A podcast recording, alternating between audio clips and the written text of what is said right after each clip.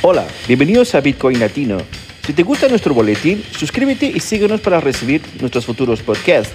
Siempre estamos respondiendo las preguntas al email semanabitcoin.gmail.com. De parte nuestra, gracias y disfruta del show. Hola, hola, buenas tardes, buenas noches por aquí. Un gusto saludarlos hoy viernes. Genial, chicos. Bueno, y tenemos a nuestra amiga Melissa que también ha subido a saludarnos. ¿Cómo estás, Melissa?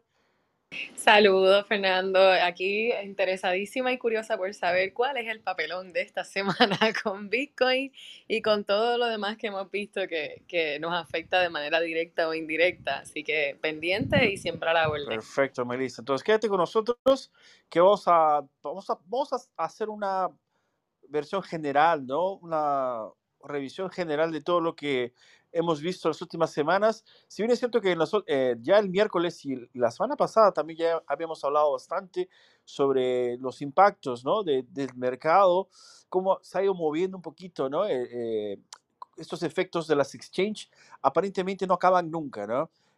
solo para recordar esta cuestión de las exchanges, no es algo que, es algo nuevo, ¿no? es una cuestión así de tiempo eh, empezamos, si, nos vamos a, pensar al respecto de, de, cuándo empezó todo esto, yo creo que es la primera exchange que, que, que, que, se fue abierta, ya tuvo este mismo problema, un problema de, de falta de, control, ¿no? De parte de los eh, dueños o administradores o CEOs, ¿no?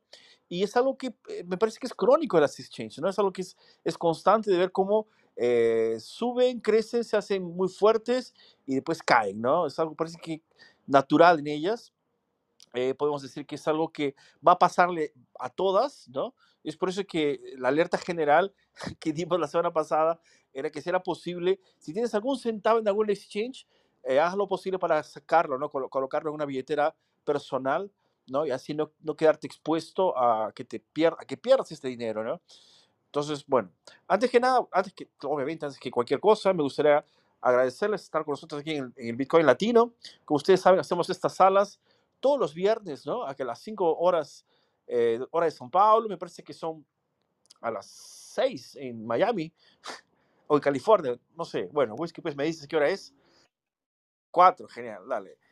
Andan cambiando el horario, ¿no? Últimamente los, el horario de verano ha ingresado y bueno, eso va, a cambiar mucho, pero si nos siguen aquí en el boletín, ¿no? Aquí en nuestro, nuestra, nuestro club de Clubhouse, entonces van a tener ya eh, prácticamente sugerido el horario ¿no? exacto dependiendo de dónde se encuentren.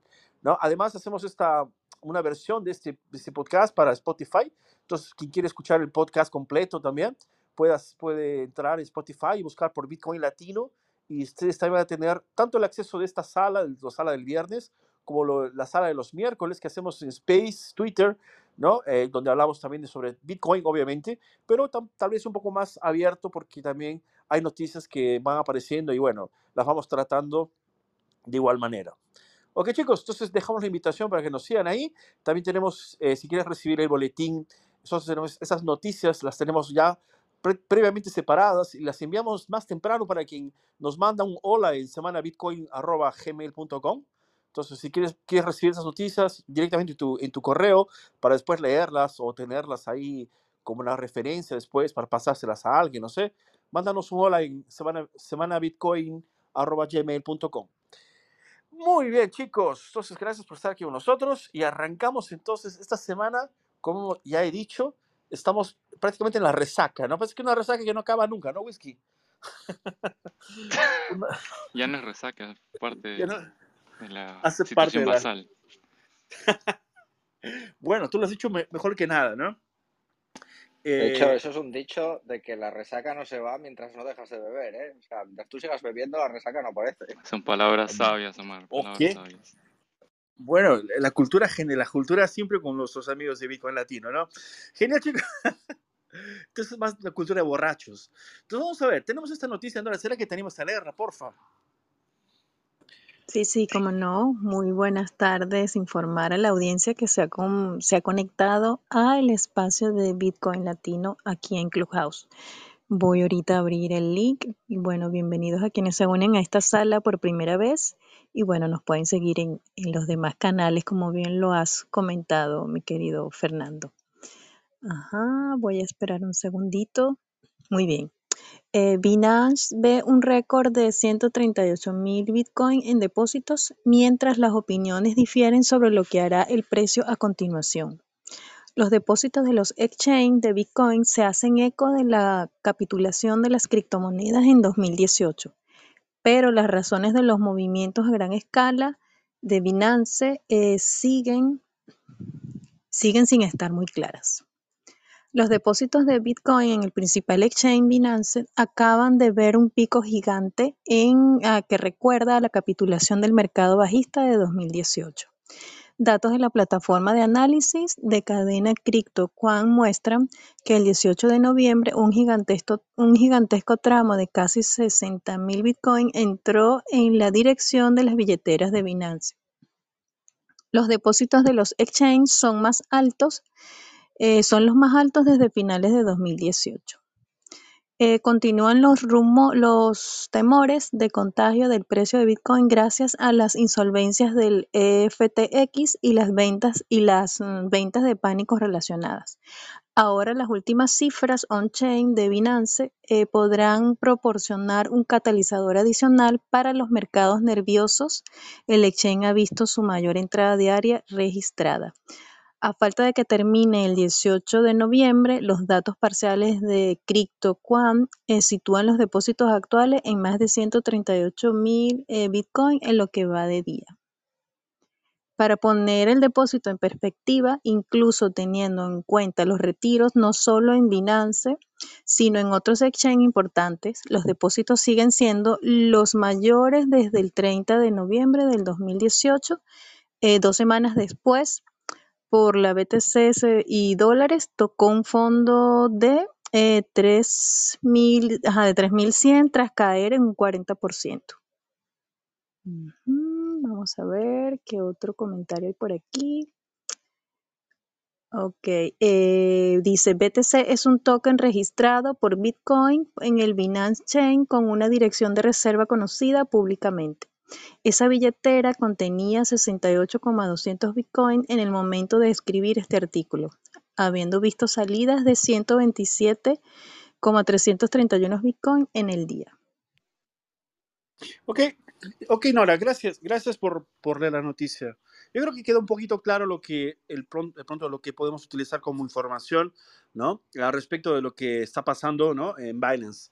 Eh, como ustedes saben, Binance hoy día debe ser la segunda, es una primera exchange global, ¿no? No, puedo decir de, un país específicamente, pero a nivel global es un monstruo, ¿no? O está eh, en todo lado, ha crecido mucho en los últimos años, ¿no? Y bueno, eh, lo ha hecho porque eh, en realidad ellos han creado muchas soluciones, han, han, colocado una inversión muy fuerte en diferentes facilidades que le dan a los, a los usuarios, ¿no? Y, y después de esta, este impacto de FTX, ¿no? Eh, obviamente mucha gente empezó a sospechar de que Binance también hiciera la próxima. O, de los problemas que FTX tendría, ¿no? ¿Cuánto de esto podría aplicarse también a Binance. Entonces mucha gente obviamente eh, hizo eh, algunas investigaciones, ha leído bastantes reportes, etcétera, etcétera. O y, otro grupo de personas simplemente ha decidido sacar su plata directamente de, la exchange. O sea, lo que tenían aplicado lo, se lo están llevando, ¿no? Y esto aparentemente ha, tenido un impacto, ¿no? En, la, en el movimiento de la exchange y probablemente para em, eh, darle una seguridad, digamos, entre comillas, al mercado, ellos están haciendo este movimiento, ¿no? De, ingresar estos bitcoins para dar, ¿no? Eh, dar equilibrio, digamos así, o dar ciertas garantías, ¿no? Si podemos llamarlo de esta forma. Eh, hoy en día eh, queda cada vez más clara, ¿no? ¿Cuál es eh, el objetivo de un exchange, ¿no? Eh, si, si, tienes la visión, o por lo menos antes de que suceda todo esto aquí, tenemos la visión de que el exchange podría ser una forma de aplicar dinero y comprar monedas y guardarlas y seguir aquellos top 10 que ellos hacen, top 10 de mejores monedas y todo lo demás y hacer de esto, ¿no? Un, como si fuera un casino y todo lo demás, eh, ya, ya quedó claro que eso no funciona, ¿no? Por lo menos yo creo que a esta altura cualquier persona, ¿no? Eh, cualquier persona que ya entiende de, de, de, lo que es la criptoeconomía, entre comillas, Bitcoin específicamente, ¿no? Sabe muy bien que eso es una pérdida de tiempo, ¿no? Eso realmente no, no trae nada. Y justamente a través de, estos últimos estas últimas situaciones que han pasado con FTX, con Celsius, con Terra, con Luna, con todas estas locuras, se ha visto que, de hecho, ¿no? si no es Bitcoin, no, el, resto no tiene ningún valor.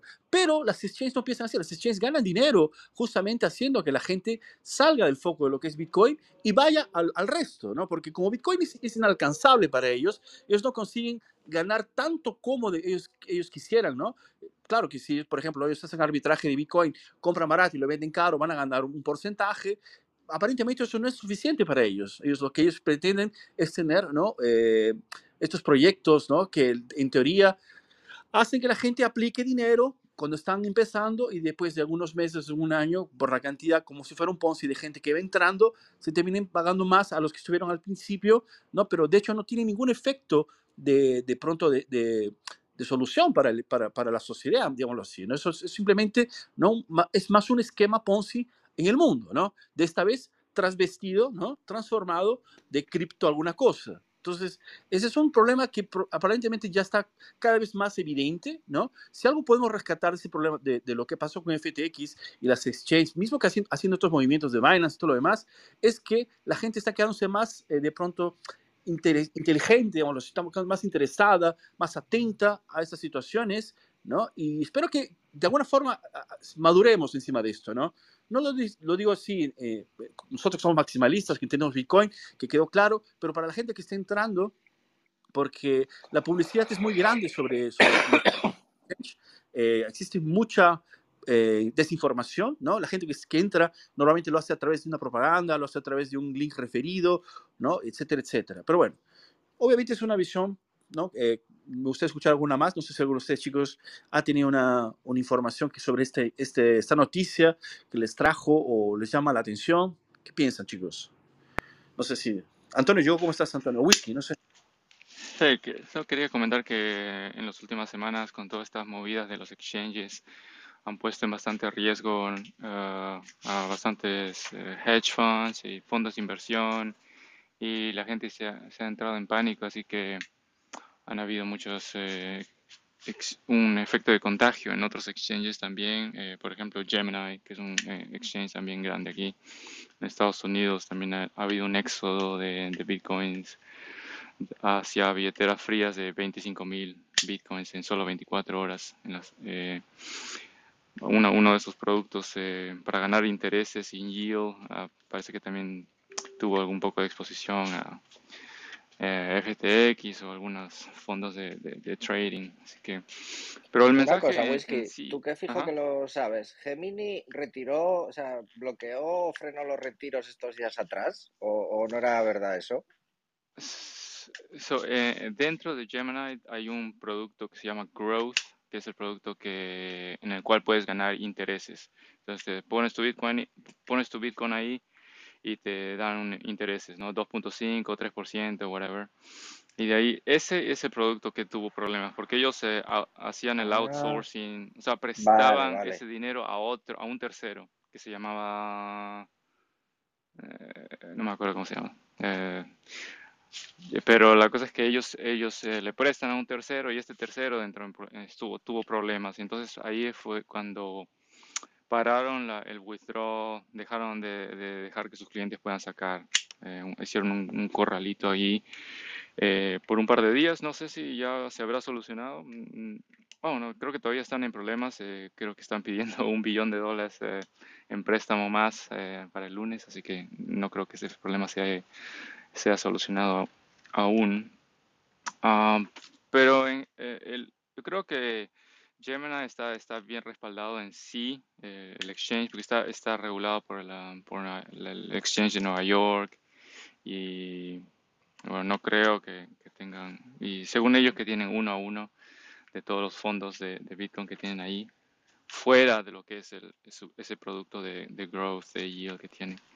Pero en general, así para nosotros, el mensaje es eh, de todo este, este fiasco de los exchanges es que eh, Satoshi Nakamoto quería que nosotros tengamos un producto que nosotros mismos podamos custodiar, ¿no? que nosotros podemos hacer gastos de peer-to-peer y también podemos hacer custodia de nosotros mismos en tu propio USB o lo que sea, en tu hard drive, hot drive, lo que sea, pero tiene tú mismo tienes la propia autoridad eh, sobre tu, tu, riqueza, la puedes eh, almacenar y no tienes que depender de ningún tercero, de ningún banco, de ningún exchange. Tú mismo puedes tener tu propia autonomía y ese fue el mensaje principal de, de, del creador de Bitcoin y eso es lo que muchas veces uno se olvida y, con toda la financiación de, de todo este sistema y el apalancamiento y, el dinero fácil que muchas veces eh, eh, muchos de los sistemas financieros eh, predatorio eh, funciona así, pero es, es, bueno volver siempre a, las bases principales de lo que fue Bitcoin fue creado. Perfecto, Whisky. Una cosa interesante que has mencionado, esa cuestión de la, entre comillas, reglamentación y todo lo demás de ciertas exchanges, eh, solo, solo para recordar un poquito la, la cuestión de FTX, hay fotos del fundador de FTX con los reguladores haciendo las famosas eh, auditorías. O sea, no fue falta de reglamentación lo que faltó con FTX. Eso, eso, es muy importante. Creo que lo más destacable que se puede haber dicho de esto es, es eso. Hay gente que sale eh, rasgándose las vestiduras, gritando, mira, esto aquí no tiene reglamentación, Bitcoin no tiene reglamentación, vamos a regular aquí, vamos a regular allá. ¿Regular qué cosa? O sea, si, los reguladores regularon FTX hasta de todo, y mismo así, ¿no? Hubo este, este, esta, eh, digamos, esta, destrucción del castillo de, de, arena, castillo de, cartas, ¿no? O sea, seamos inteligentes, o sea, es, esta la diferencia, ¿no? Cuando se habla de, de Bitcoin, cuando se habla del, del, consenso de Bitcoin, obviamente se habla del código, obviamente se habla de todo lo que ya está programado, ¿no? no mucha gente dirá, mira, Fernando, necesito ser un programador para entender los códigos todo lo demás, pero bueno, es muy parecido con, y es bueno que sepas un poco de esto, ¿no? Y tal vez esta sea una respuesta de por qué Bitcoin hoy día está todavía en un nivel de nicho y no está de pronto así tan hiper bitcoinizado en el mundo, ¿no? Porque para que la gente confíe, ¿no? Tiene que llegar a cierto nivel realmente de aprendizado. ¿Ok? Y, eso hace parte tal vez del precio, ¿no? O sea, podría costar mucho más si fuera más fácil, si cualquier persona, de hecho, ¿no? Confiara 100% y lo, y lo colocase. el problema es que para entender sobre Bitcoin, eh, hay tienes que dedicarle tiempo de estudio, infelizmente, ¿no? Y es el proceso. Y hoy día, yo te garantizo, está mucho más fácil que antes mucho más fácil. Cuando, cuando conocimos Bitcoin, a los que conocíamos en 2011, 2012, 2013, 2014, 2015, realmente era, era una pesadilla. O sea, eh, tenía, está todo en inglés, era muy complicado. Hoy día tenemos la facilidad de accesar a, las informaciones, ¿no? Eh, existe gente que produce información sobre esto, ¿no? Gente que tiene mucha, eh, eh son respetados en, en, en, los medios, ¿no? Etcétera. Y, y, tú mismo puedes accesar a esa información. O sea, no, no, necesitas pagar a una persona, tú mismo puedes verificar esa información, ¿no? Pero bueno, eso dentro, claro, todas las otras cosas que se pueden obtener de, de, de, de, de aprendizados de lo que pasó con las, estas exchanges, ¿no? No sé si alguien más se anima a contar alguna cosa. Nos vamos para la... Sí, sí, yo nomás quería comentar algo, Fer. Saludos a todo el mundo, bendiciones desde Bitcoin Country El Salvador. Nomás eh, eh, puntualizar algo tenemos que ser realistas y ver el alcance que tienen este tipo de compañías porque dejan no dejan de ser eh, compañías para hacer plata, ¿no? Eh, y como el ser humano estamos acostumbrados a depender de otro para que nos tenga nuestras cosas, nuestro valor y, creemos que, que si está en el banco pues está seguro, ¿no? Y si está en el banco, entonces confiamos en ese tipo de, de, de pero eh, no podemos descartar el alcance que tienen ellos. Muchas personas eh, comunes y corrientes pues no, no, no saben nada acerca de esto y ven de repente un advertisement de, de un anuncio de, de, de Binance o de eh, cualquier otra eh, de estas compañías que tienen poder económico, ¿no? Eh, y, y, la gente se pregunta, es el primer contacto que tienen las personas con, con, uh, con Bitcoin o con la criptomoneda, ¿no? Y el problema es que todo al, al, al, cuando llega la información de esa forma, eh, metemos en un saco todas las demás monedas y pensamos que todo es igual y que es una feria y que ver quién más apuesta y que y quién gana y quién pierde, ¿verdad? Porque porque la verdad es que ellos ellos hacen dinero con Bitcoin, con que todo con que tú pongas tu dinero ahí, ¿no? Y ese es el problema. Tenemos que realmente darnos cuenta de que somos bombardeados por, por media y por, por la televisión y todo lo demás, ¿no? Y, y en este tipo de plataformas aparecen todo el tiempo este, estas compañías que, que al final eh, te, te, terminan engatusando para que entres y ok, esta es la forma más fácil, ¿no? Y bueno, aquí en el país, nosotros porque estamos adoptando el Bitcoin como moneda de curso legal, es más fácil poder ir a un cajero eh, y, y, y, poner tu fiat dentro del cajero y que te den Bitcoin, ¿no? Pero en otros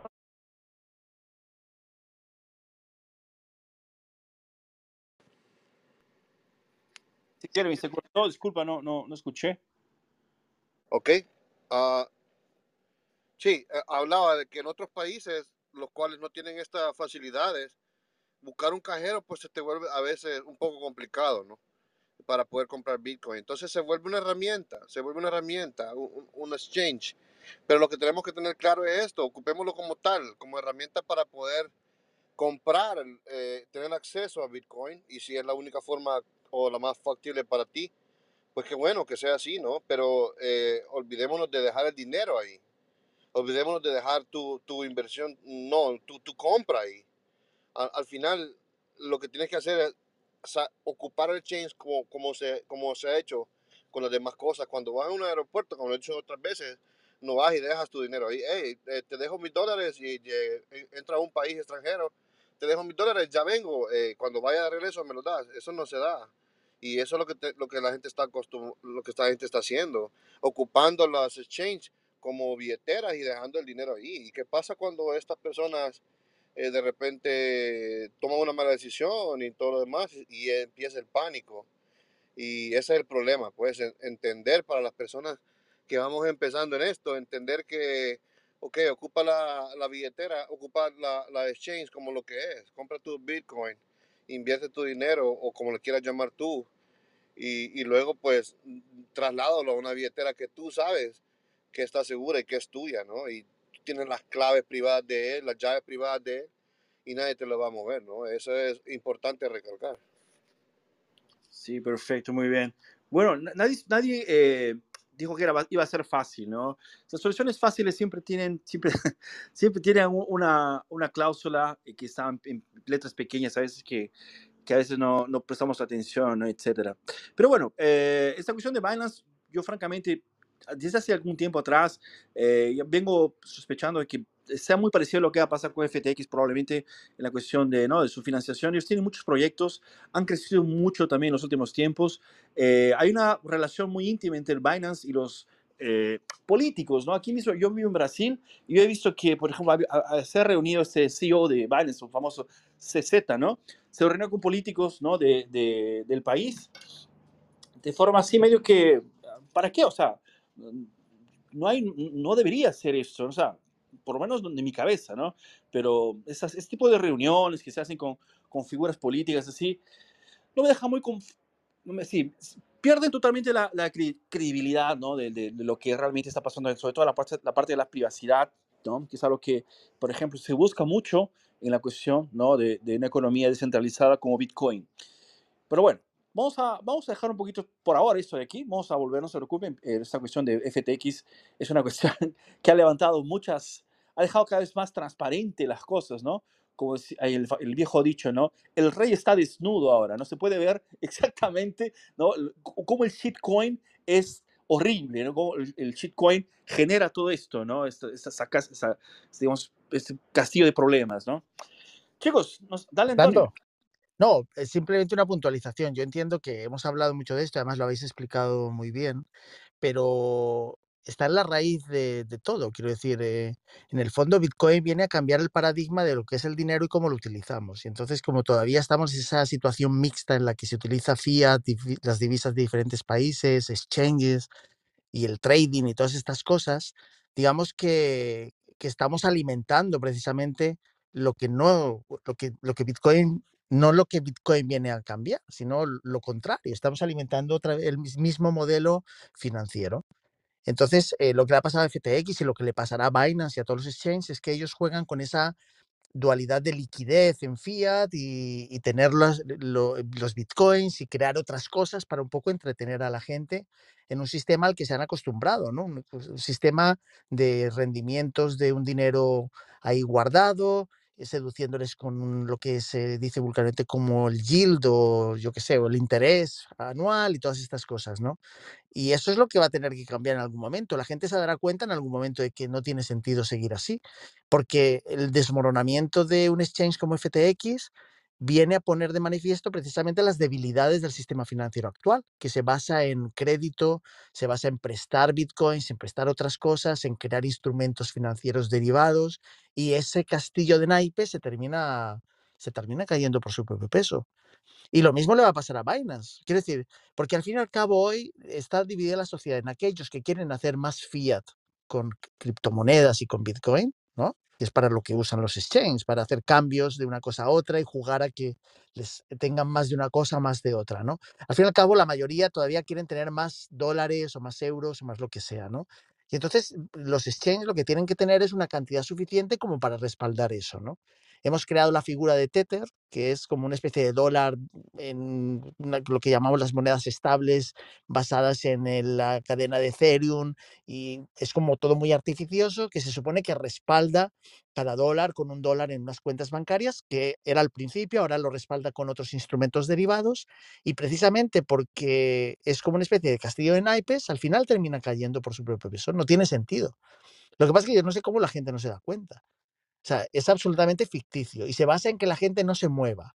Y como lo hemos dicho aquí tantas veces, yo creo que nos repetimos tanto ya, Fernando, que ya unas veces no apetece ni, ni decirlo de nuevo, ¿no? Pero toda la figura de los exchanges no tiene ningún sentido. Es replicar, pero incluso más falso, todo el sistema financiero tradicional que ha sido un desastre. Se vio en el año 2008 y ahora lo hemos visto pues en, el, e, en FTX como un poco en ese mundo virtual, ¿no? Que a la gente gusta llamar mucho como el metaverso, ¿no? Como una cosa que todavía no es real, porque al fin y al cabo el dinero no ha desaparecido, se lo han llevado. O sea, el dinero, digamos, de la gente que ha metido, digamos, su dinero con tarjetas de crédito, transferencias bancarias, etcétera, etcétera, eso está en las Bahamas y en otros paraísos fiscales. Aquí la gente que no se lleve engaño, el dinero no, no, no se ha perdido, simplemente se ha robado, ¿vale? O sea, quiero decir, hay que decirlo como es. El dinero fiat, que suponía el respaldo de toda esa gente que lo mete en los exchanges, se lo han llevado las, estas personas a través de diferentes organizaciones, se lo han dado a otras personas, se lo han gastado malamente pues en lujos, en todo tipo de, pues vete, imagínatelo lo peor y, y acertarás, ¿no? y se han quedado pues un montón de tokens y de cosas que, bueno, que encima ni siquiera las han dejado ahí, con lo cual las han transferido a otras cuentas y han dejado todo pelado, ¿no? Pero en realidad digamos que ha sido un robo a, y, a Binance le quedará poco también por hacer lo mismo. Está preocupado el hombre porque también sabe que es, es, es susceptible a esa caída como FTX y cualquier otro exchange excepto que alguien fuera súper honesto y todas las personas que le envían dólares o euros o lo que sea, los guarden en unas cuentas que además no se las confisque el Estado porque se dedica a este mundillo y no le gusta el Estado donde tengan esas cuentas bancarias. No sé si me explico.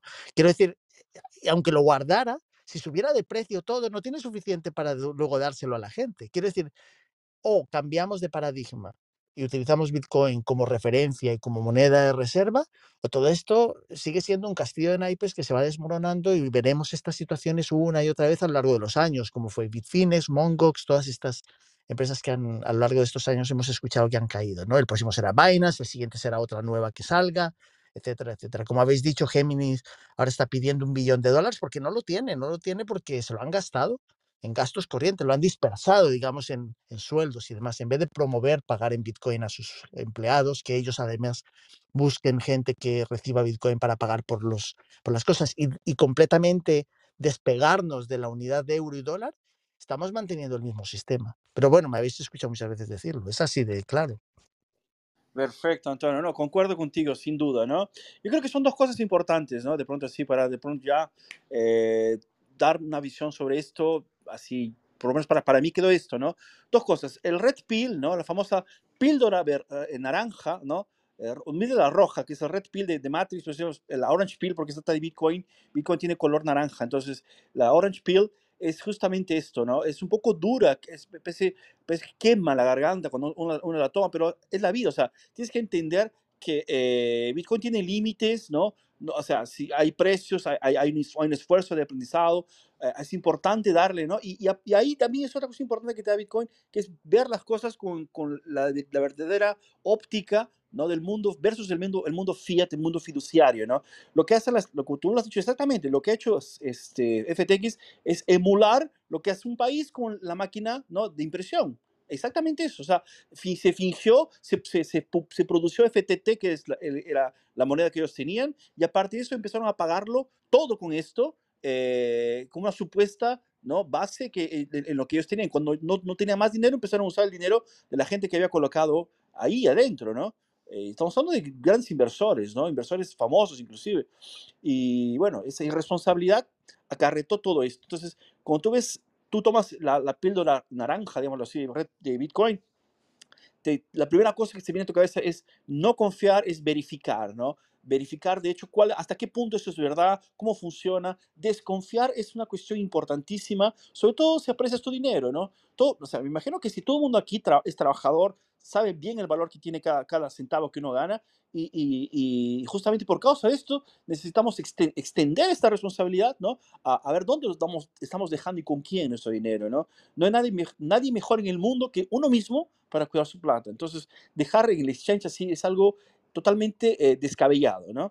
Y otra cosa interesante, esto solo para, para curiosidad, ¿no? Hay varios videos de este CEO de FTX en la internet, ¿no? Donde él se dice que es una persona ecologista, que es una persona vegana, que es una persona muy buena onda, que es a favor de aquí, de allá. Y, eso también deja un poquito esta cuestión de demagogia, ¿no? Parece que así, cuando él quiso emular cómo, cómo ganar dinero fingiendo ser un país en el sentido de imprimir ¿no? moneda de forma eh, a lo loco, ¿no? También parece que se apropió un poquito el papel del político, ¿no? Seductor, ¿no? del discurso fácil, ¿no? Que mucha gente inclusive, ¿no? Eh, confía mucho en esto, ¿no? Lo que los políticos nos dicen, ¿no? Eh, cuando dicen que van a, van a quieren mejorar la vida de, los, de las personas, con que, eh, sobre todo los socialistas, ¿no? Cuando nos mienten, nos dicen que van a, quieren igualdad en el mundo, esas cosas, que sabemos que es imposible, ¿no? Pero bueno, solo como dato curioso, digámoslo así. Y hablando de políticos y de política, tenemos a nuestro, nuestro país del corazón, que sabes que aquí, nuestro amigo Jeremy, todos somos aquí salvadoreños, ¿no? De alguna forma u otra. Estoy jugando, claro. Eh, es porque eh, vamos a hablar un poquito de Salvador ahora y aparentemente el señor Bukele ha, ha manifestado, ¿no? Que va a aprovechar los, los, precios de Bitcoin, ya había dicho esto antes, y va a intentar sumarse con más Bitcoins, ¿no? Vamos a entender un poquito. Lee, por favor, si, nos, si consigues ayudarnos, Nora. Sí, cómo no. Claro que sí, y darle la bienvenida a la audiencia que se ha anexado a esta sala en este momento. Indicar también que tienen a su disposición el chat, el chat room, para que puedan escribir alguna sugerencia o, o algún comentario. Ya voy a conectarme a este link de la noticia. Nayib Bukele, presidente de El Salvador, anuncia que el país comprará un Bitcoin diario a partir del 18 de noviembre. El Salvador posee actualmente 2.381 Bitcoin con una inversión total de 103 millones, pero el valor de su inversión en Bitcoin ha disminuido a 39,4 eh, millones en las condiciones actuales del mercado. Eh, como primera nación del mundo en adoptar Bitcoin, como moneda de curso legal en septiembre de 2021, El Salvador está volviendo a sus días de compra de Bitcoin después de una pausa durante meses en medio de las condiciones del mercado bajista. El presidente de El Salvador, Nayib Bukele, anunció el 16 de noviembre que la nación centroamericana comenzará a comprar Bitcoin diariamente a partir del 18 de noviembre. El anuncio se produce así casi tres meses luego de que la nación hiciera su última compra a mediados de julio del 2022. El Salvador empezó a comprar Bitcoin en septiembre de 2021, justo después de convertirlo en la moneda de curso legal. En este momento el Bitcoin estaba en medio de un mercado alcista y cada compra realizada por el país parecía lucrativa, pues el precio alcanzaba un nuevo máximo histórico cada dos semanas. Sin embargo, con la llegada del mercado bajista en el segundo trimestre de 2022, las primeras compras de Bitcoin por parte de El Salvador empezaron a parecer una apuesta que generó eh, grandes pérdidas. Según los registros públicos, El Salvador posee actualmente 2,38 Bitcoin a un precio medio de compra de 43,357 Por tanto, el país ha gastado casi 103,23 millones en su compra de Bitcoin y el valor del mismo se sitúa actualmente en 39,4 millones. El anuncio de una nueva rutina de compra de Bitcoin en un momento en el que la principal criptomoneda cotiza en un nuevo mínimo de ciclo podía ayudar a El Salvador a compensar algunas de sus pérdidas en los próximos meses. Vale. Genial, Nora. Muchísimas gracias. Perfecto.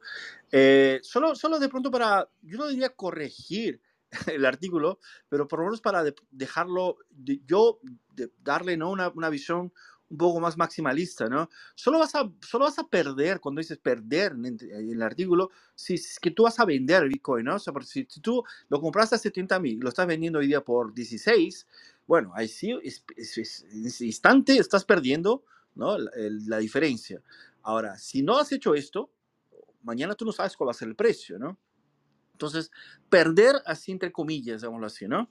Pero bueno, entendamos que está claro, la, tienen que pasar la idea de que hubo una compra a, una hora del gasto, ¿no? Y era este, ¿no?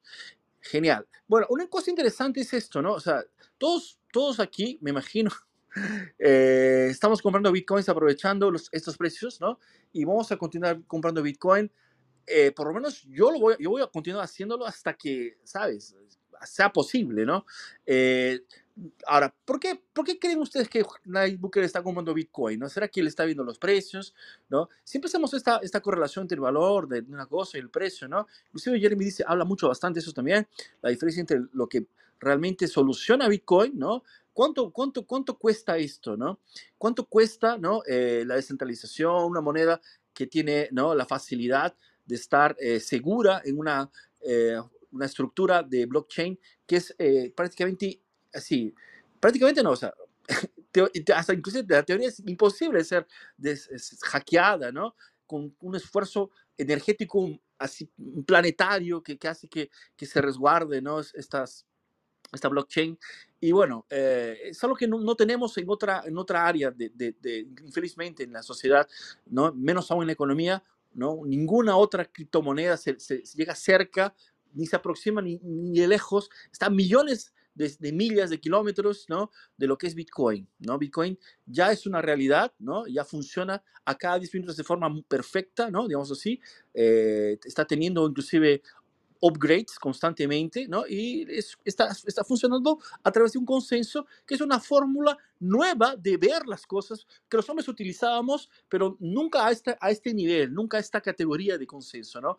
Personas de diferentes partes del mundo entienden la necesidad de mantener ¿no? Eh, Bitcoin funcionando y no fraudan el sistema porque eh, al, hacerlo ellos eran excluidos del, del, proceso, ¿no? Y a ellos no les conviene, ¿no? Ni a ninguno. Entonces, este sistema de consenso tal vez sea el principal poder, ¿no? Además, obviamente, de energía del, hash, de la energía de mineración, de la mineración, que también es muy importante. Pero bueno, esta cuestión de Bukele haciendo, comprando más Bitcoin, haciendo, eh, tal vez va, a dejar un poco más tranquila la oposición, que estaba un poco desesperada, diciendo que le había gastado mucho dinero en lo que eran los precios del año pasado, ¿no? Como si el valor en fiat dijera de pronto alguna, ¿no? tal vez un proyecto a muy corto plazo mostrase ¿no? o algún punto frac, un punto débil de lo que es el Bitcoin. Pero bueno, en fin, imagino que siempre va a haber eh, oposición y es importante que haya. Siempre, yo pienso esto que en cualquier país democrático tiene que haber la oposición que esté siempre auditando, ¿no? Cobrando de, de, nuestros políticos eh, que hagan las cosas bien. Y bueno, no sé ¿qué, qué les pareció, chicos, esta noticia de que Bukele va a comprar un Bitcoin por día. ¿Será que va a acabar los Bitcoin? Yo quería comentar, bueno, solamente del precio fiat, eh, no, no tanto de la opción política, pero desde el punto de vista de, de ganancia, el, eh, lo que está haciendo es un DCA, Dollar Cost Averaging, o está bajando el precio de su costo de, entrada. Es una de las mejores formas de, tratar de mejorar tu posición desde el punto de vista de inversión. ¿no? si, si, eres una persona que entiende el activo en el que estás, ya se llámese Bitcoin o una buena compañía o cualquier otra cosa que crees que se va a apreciar eh, a lo largo del tiempo y ves que el precio está bajando, lo que primero que haces es eh, aumentar tu posición, ¿no? Lo mismo que haces en, lo que hace Berkshire Hathaway o cualquiera de sus hedge funds cuando ven que es el precio de algo que, que saben que va a subir, eh, aumentan su posición. El dollar cost, cost, average es la mejor forma de hacerlo. Eh, específicamente por, por, Bitcoin es uno de los mejores activos para, para hacer esta, esta técnica, porque por lo que es un activo que es tan, tiene tanta volatilidad, ¿no? que no sabes eh, cuándo, cuándo es un buen momento para entrar, realmente nunca nadie puede nadie puede decirlo. Eh, así que esa es una de las técnicas que estoy usando. No, no tengo ningún comentario de la parte política. Pero fíjate, Whisky, perdona que utilice lo que has comentado. Yo sigo viéndolo. Quiero decir, lo que tú comentas, ese DCA, es verdad que estamos en una época todavía donde están estos dos sistemas mezclados de mala manera, que es el fiat y Bitcoin, pero yo lo veo como, primero, que él perdió una oportunidad fundamental para convertirse en un país que confirma bloques, o sea, dedicarse a la minería, que era lo que tenía que haber, haber hecho. Invertir en confirmar bloques e introducirlo en la economía. No comprarlos directamente, que también es una opción, ¿no? Pero ahora se lo miran en función de los dólares. Lo que él tiene es un porcentaje cada vez mayor del total que va a existir de Bitcoin. Y eso es lo fundamental. O sea, la carrera que tienen que tener los países que se van incorporando a esta, digamos, forma alternativa de pagos, es tener más del porcentaje total. O sea, si el porcentaje total son 21 millones teóricos y tienen 2.300, 2.300 partido por 21 millones. Y cada vez tendrá más. Si ahora decide comprar uno cada día, pues tendrá cada vez más. Y olvidarse de una vez por todas de su valor en dólares, que sé que es difícil, pero es, es un país que lo ha adoptado como moneda de curso legal. Con lo cual tendría que olvidarse de eso, y lo he dicho en algunas salas, pedir que le paguen en bitcoins cuando vende productos al exterior, que sus turistas solo utilicen bitcoins, pero él todavía sigue utilizando un sistema mixto de dólares y, bitcoins y una billetera que muestra dólares en vez. O sea, ahí se está equivocando. O sea, yo creo que él terminará gravitando hacia eso para, para, para realmente, si lo ha entendido, que ya empiezo a dudar si lo ha entendido del todo, ¿no? Porque si ahora le dicen que compró por 100 y ahora valen 39, pues no tiene ningún sentido. Le van a atacar por todos lados, ¿no? Pero es que no ese es el objetivo, es tener cuanta más cantidad de bitcoins en tu, tesoro como, nación con respecto del total. Y esa es la gran ventaja de tener Bitcoin. El DCA y tal está muy bien pues para la gente que va más o menos embarcándose en esa, nueva forma de, pagar en el futuro. Pero cuando yo oigo DCA, eh, desgraciadamente sigo escuchando traders, gente que quiere hacer más dólares y tal. Que lo respeto, pero no es el objetivo de Bitcoin. Si, si ese es el objetivo de Bitcoin, yo no estaría ni, ni pensaría en tener Bitcoin ni me interesaría para nada, ¿sabes? Pero vamos, te entiendo tu posición, Whisky, no quiere decir que te esté atacando, quiere decir, e, eso nos está llevando a... no, simplemente hablar de DCA y tal, es que no tiene ningún sentido. Cuantos más Bitcoin tienes de la cantidad total, estás haciendo, estás haciendo el trabajo correcto, que obviamente para pagar las cuentas, para pagar cosas, tienes que ir extrayendo y convertirlo a la divisa correspondiente, pues no nos queda más remedio hasta que realmente se incorpore y como se diría, ditch the dollar ditch the, the euro, ¿no? Eh, tenemos que llegar a ese punto en que ya no tenga ningún valor. Aquí no va a haber una línea, como dicen los traders, de subir el valor y tal. Va a haber un momento en que no tendrá ningún sentido, ningún valor. Como el, el, dólar, como el marco alemán en los años 20 valor cero, o sea, nulo, para quemarlo sencillamente, ¿sabes? Lo utilizará la gente para hacer bolsos y vestidos, los dólares. Ese es el objetivo. Y si no vamos hacia ese objetivo, estamos haciendo las cosas al revés. Estamos dándole valor a algo que no debería tener, que es el dólar, el euro, etc. No, sí, estoy, estoy de acuerdo con tu punto. Es solamente. Bitcoin tiene más.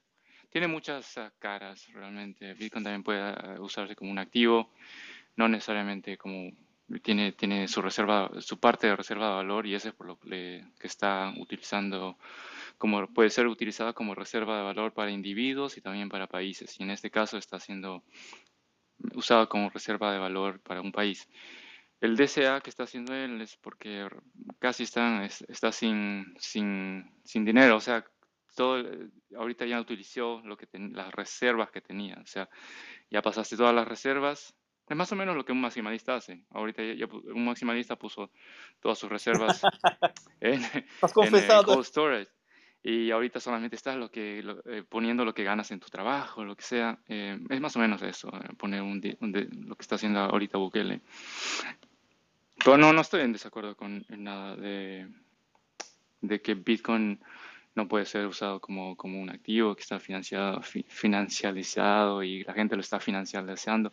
Es, es, yo creo que es parte, es la parte de Bitcoin que, que no necesariamente tiene que olvidarse, que es también un activo de reserva de valor. Y ahorita mismo estamos, como no estamos hiper bitcoinizados, ahorita estamos en una etapa de transición en la cual muchos de los productos que vendemos tienen que ser eh, puestos a la venta en dólares como, como, unidad de valor. Por ejemplo, una pupusa que la mencionaba antes, una pupusa en, El Salvador el año pasado costaba un dólar, hoy en día cuesta un dólar también, pero en satoshis cuesta el doble de satoshis o el triple de satoshis. O sea, mientras estamos en esa transición, no sé si desafortunadamente no tengo ninguna opinión, eh, esa es la realidad, no, no podemos no podemos decir que la, que la pupusa va a haber más, tres veces más este año. Pero fíjate, Whisky, que ese sería el error. Y solamente una cosa, Fernando. Eh, si el objetivo de Nayib Bukele era conseguir bitcoins para luego convertirlos a dólares, me, me, daría muchísima risa. O sea, quiero decir, si el objetivo de él era acumular bitcoins para luego tener, en vez de 100 millones de dólares, 500, es muy triste. Quiero decir, que le den más papeles de dólar impresos por otro país y decir que tiene más dólares cuando sabe que cada vez hay más dólares en circulación tendría muy poco sentido. Entonces yo creo que él tendría que al menos intentar hacer entender a su población de que tienen cada vez más porcentaje de bitcoins, de la max, del máximo de bitcoins total que va a existir en el futuro y que sus reservas están aumentando, ¿no? Pero bueno, déjame, déjame comentarte, amigo, que la, la, vez pasada que invitaron al presidente a, a una entrevista en Estados Unidos precisamente, él les dijo que que la Reserva Federal no era reserva porque no tenía reserva y que tampoco era federal porque no era federal. Él tiene bien claro ese punto y, yo sí lo veo, eh, como, como dijo anteriormente el amigo, tiene varias caras Bitcoin, ¿no? Tiene varias caras y ya poniéndolo en perspectiva en realidad, yo lo hago con muchas personas que vinieron ahorita a la, a la convención del Lightning Network que hubo esta semana aquí en El Salvador eh, y todo el mundo viene expectando que, que en todas partes y cada uno de los salvadoreños le vamos a aceptar Bitcoin. Y lamentablemente no es así. La, la, la adopción se sigue dando, ¿no? Pero es porque las personas que nos interesa que, que Bitcoin sea adoptado, seguimos, seguimos eh, haciéndolo, ¿no? Pero, pero los bancos siguen en su mismo, siguen queriendo bloquear esto, siguen teniendo a, a la gente con mala información siguen metiéndole miedo, siguen diciendo muchas cosas, porque sabemos que eso es así. Y, y tú vas a, la calle y muchas personas aún todavía, a pesar de que han bajado la billetera y todo, lo que hicieron fue simplemente sacar el, el fiat, sacar el fiat que le dio el gobierno y se quedaron con la billetera, nunca jamás lo usaron. Porque así somos, ¿no? Así somos. La naturaleza del humano es estar cómodo sin hacer más de lo que, de lo que normalmente se te pide porque vamos siguiendo simplemente el río que, que, nos lleva, que nos ha llevado toda la vida hacia el mismo lugar, ¿no? Pero hay pocos, hay, hay habemos pocos que de repente nos preguntamos, eh, yo en lo personal me pregunté, bueno, cuando el presidente anunció esto, antes de la, de la, de, la ley, me dije yo, eh, bueno, ¿y, ¿y, este man por qué está haciendo esto? ¿Me entiendes? O sea, yo dije, ¿qué hay detrás? Siempre, como, como, dice Fernando, tenemos que verificar, ¿no? No simplemente confiarnos en lo que nos dicen, no. Yo soy así, yo me, pueden dar algo, yo digo, pero ¿por qué me están dando eso? Y eso lo utilicé también cuando, fue, cuando fue la adopción. Había gente que se acercaba a mí y decía, no, a mí no me gusta el Bitcoin, eso no es para mí, no sé qué. Y yo decía, ok, ok, te dan 30 dólares del gobierno, ok, yo te voy a dar 35 dólares, 35 dólares en papel y tú dame tus 30 en Bitcoin. Hubieron, hubieron varios que, que sin pensarlo me dijeron, sí, sí, dale. Pero hubieron otros que no, me dijeron, hey, ¿por qué me estás dando 35 dólares de algo que vale 30? Ese tipo de personas que son autocríticas, que se preguntan, ese tipo de personas es el que me interesaba llegar y decirle, hey, porque explicarle qué es lo que pasaba, ¿no? Y, y, ese es tema de cada uno, ¿no? Y es complicado que la gente eh, pensemos que, es automático, ¿no? Tenemos razón, tiene razón, debemos dejar de pensar en fiat, pero en el mundo real que vivimos todavía es complicado. es complicado, como lo he dicho un, un par de veces, inclusive en, en, los establecimientos que se están dando acá. Por eso este tipo de eventos son bien importantes, porque traen inversión, traen gente que, que está interesada en proyectos de Bitcoin, ¿no? en poder hacer post de Bitcoin, en poder hacer cobros en otros lugares de Bitcoin y dejar a un lado eh, las billeteras chivo y todo lo del gobierno, ¿no? Porque sí, está muy bien, el gobierno está muy bien, me cae muy bien, pero no deja de ser gobierno para mí. ¿verdad? Entonces, aún siendo salvadoreño, yo puedo tener mucho precio al presidente, pero no deja de ser gobierno. Entonces, Bitcoin no depende de ningún gobierno, como lo sabemos, con El Salvador o sin El Salvador sigue siendo Bitcoin, pero lo importante es que las diferentes formas de usarlo estén bien, estén, estén bien estudiadas por cada uno y pues sigamos adelante con este proyecto todos juntos, ¿no? Perfecto, Jeremy, genial, muy bien. Bueno, ya, yo creo que hemos, hemos explicado, hemos dejado nuestro punto de vista sobre el tema, eh, esta cuestión de, de, de, Bukele ¿no? y, la, y la compra de Bitcoin. Eh, una cosa interesante es esta cuestión de la, pusu, la pupusa, ¿no? que es un, es un, es una, un, un bocadillo, eh, muy, aparentemente nunca comí uno, pero me parece que es muy sabroso y el valor que tiene, ¿no? Eh, podría ser en, en, colones, podría ser en dólares, podría ser en cualquier, cualquier moneda, porque al fin de cuentas la moneda es simplemente una forma de cambio, ¿no? Entre los productos que se utilizan, no si se utiliza harina, se utiliza carne, se utiliza alguna cosa. Entonces, esto, esta facilidad que te da el dinero, que es, es, una, es una, una, herramienta, ¿no? Eh, que Bitcoin viene a reemplazar, tal vez, ¿no? Eh, eh, en ese momento, ¿no? Eh, no, no, sea factible directamente, ¿no? O sea, ni el productor de harina ni el productor de carne te va a dar. Te, lo ideal sería que, lo, que te reciban también en, en, satoshis, ¿no? Pero bueno, sabemos que va a demorarse, ¿no? Es, es, por eso que se trata. Y una cosa que siempre también digo es lo siguiente, ¿no? Estoy prácticamente con la, la misma visión que tiene Antonio, de que siempre estamos repitiéndonos sala por sala, ¿no? esta cuestión de la hiperbitcoinización, no, no necesitamos que todo el mundo, así, aparentemente cuando uno habla de esto, es, no, necesitamos que todo el mundo tenga una billetera eh, que sea suya, que la cual guarde sus llaves y que y ahí a partir de ese momento el Bitcoin va a circular y, y todo el mundo va, va, va, vamos a vivir en un mundo ¿no? de hiperbitcoinización, digámoslo así, ¿no? Como por ejemplo, hoy estamos utilizando Internet en un teléfono celular. Sí, hay gente que no tiene, no tiene celular y hay gente que nunca vio Internet. Sí, pero es una, una minoría pequeña, ¿no? O dependiendo, de a veces es porque están en, en lugares como Corea del Norte, cosas del tipo, o gente que realmente es muy humilde y no, no tiene acceso, ¿no? Pero en fin, la gran mayoría tiene, ¿no? Eh, ¿Y cómo, cuándo será que esto va a, va a suceder con Bitcoin? ¿no? ¿Cuándo tendremos billeteras en nuestros celulares y podemos hacer, ¿no? Intercambios. Eh, y, y, para ser honestos, o sea, eh, no hay una respuesta correcta para, para eso, pero podemos tener, tener ciertos cálculos, ¿no? Vemos que demora, hay una, hay un, siempre hay una curva de adopción para todo esto, ¿no? Y no necesitamos que todo el mundo lo tenga, solamente la gran, la gran mayoría. Y, y así, para ser honestos también, eh, hoy día como están las cosas con Bitcoin, solo si, si, tú eres el responsable financiero de tu familia, de tu vida, ¿no? Tal vez te va a interesar Bitcoin, ¿no? Porque hay mucha gente que no le va a interesar nunca Bitcoin. Va a terminar utilizando, ¿no? Como un usuario, digamos así, eh, un usuario final que de pronto simplemente va ni, ni imaginar cómo, cómo funciona, como la gran mayoría hacemos cuando, por ejemplo, bajamos un aplicativo, ¿no? Eh, sí, nos dice que es para esto, para otro, pero, ¿sabes? Lo, lo, lo, utilizamos a veces a veces no lo utilizamos, en fin. ¿Sabes? No sé si, si, queda claro esta cuestión del uso, ¿no? Eh, hay gente que va a interesarse más, y hay gente que a interesar un poco, y hay gente que nunca a interesar, y el mundo va a continuar girando, ¿no? Bitcoin va a llegar a donde tiene que llegar, ¿no? Eh, es por eso que está todavía haciendo lo que termina haciendo, independientemente de los precios. Vemos que la gente continúa con la minería, vemos que la gente continúa teniendo los nodos, se está subiendo cada vez más y más nodos, ¿no? Eh, más gente conociendo. Vamos a hablar de los eventos aquí en la, en la región. Solo este año, aquí en mi ciudad de São Paulo, hubo dos grandes eventos de Bitcoin y, y, llenos de gente, gente muy joven, gente muy vieja, gente de todas las características.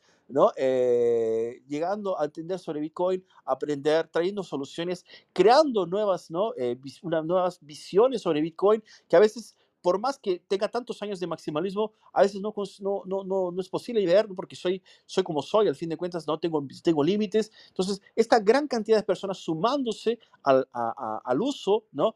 son las, las, que definirán, ¿no? Cómo, cómo va a funcionar el futuro de Bitcoin eh, de verdad, ¿no? Tenemos la idea, la programación está ahí, ¿no? Pero, por ejemplo, el, simple hecho de tener Lightning Network hoy día funcionando ya es una revolución al inicio de lo que es Bitcoin, ¿no? Aunque ya se hubiera discutido anteriormente sobre el tema, ¿no? También tenemos Taproot que está llegando con los contactos inteligentes, que también es algo que no, así, se, imaginó al inicio, pero no se sabía hasta qué punto era posible. Y bueno, y las cosas están, llega, están caminando hacia, ¿no? las mejorías para todo el mundo. Eh, sí, es algo innegable que va a suceder, solo que sí, no hay cómo saber cuándo, ¿no? ¿Cuándo será esto, no? E, es una, una revolución silenciosa, digámoslo así, ¿no?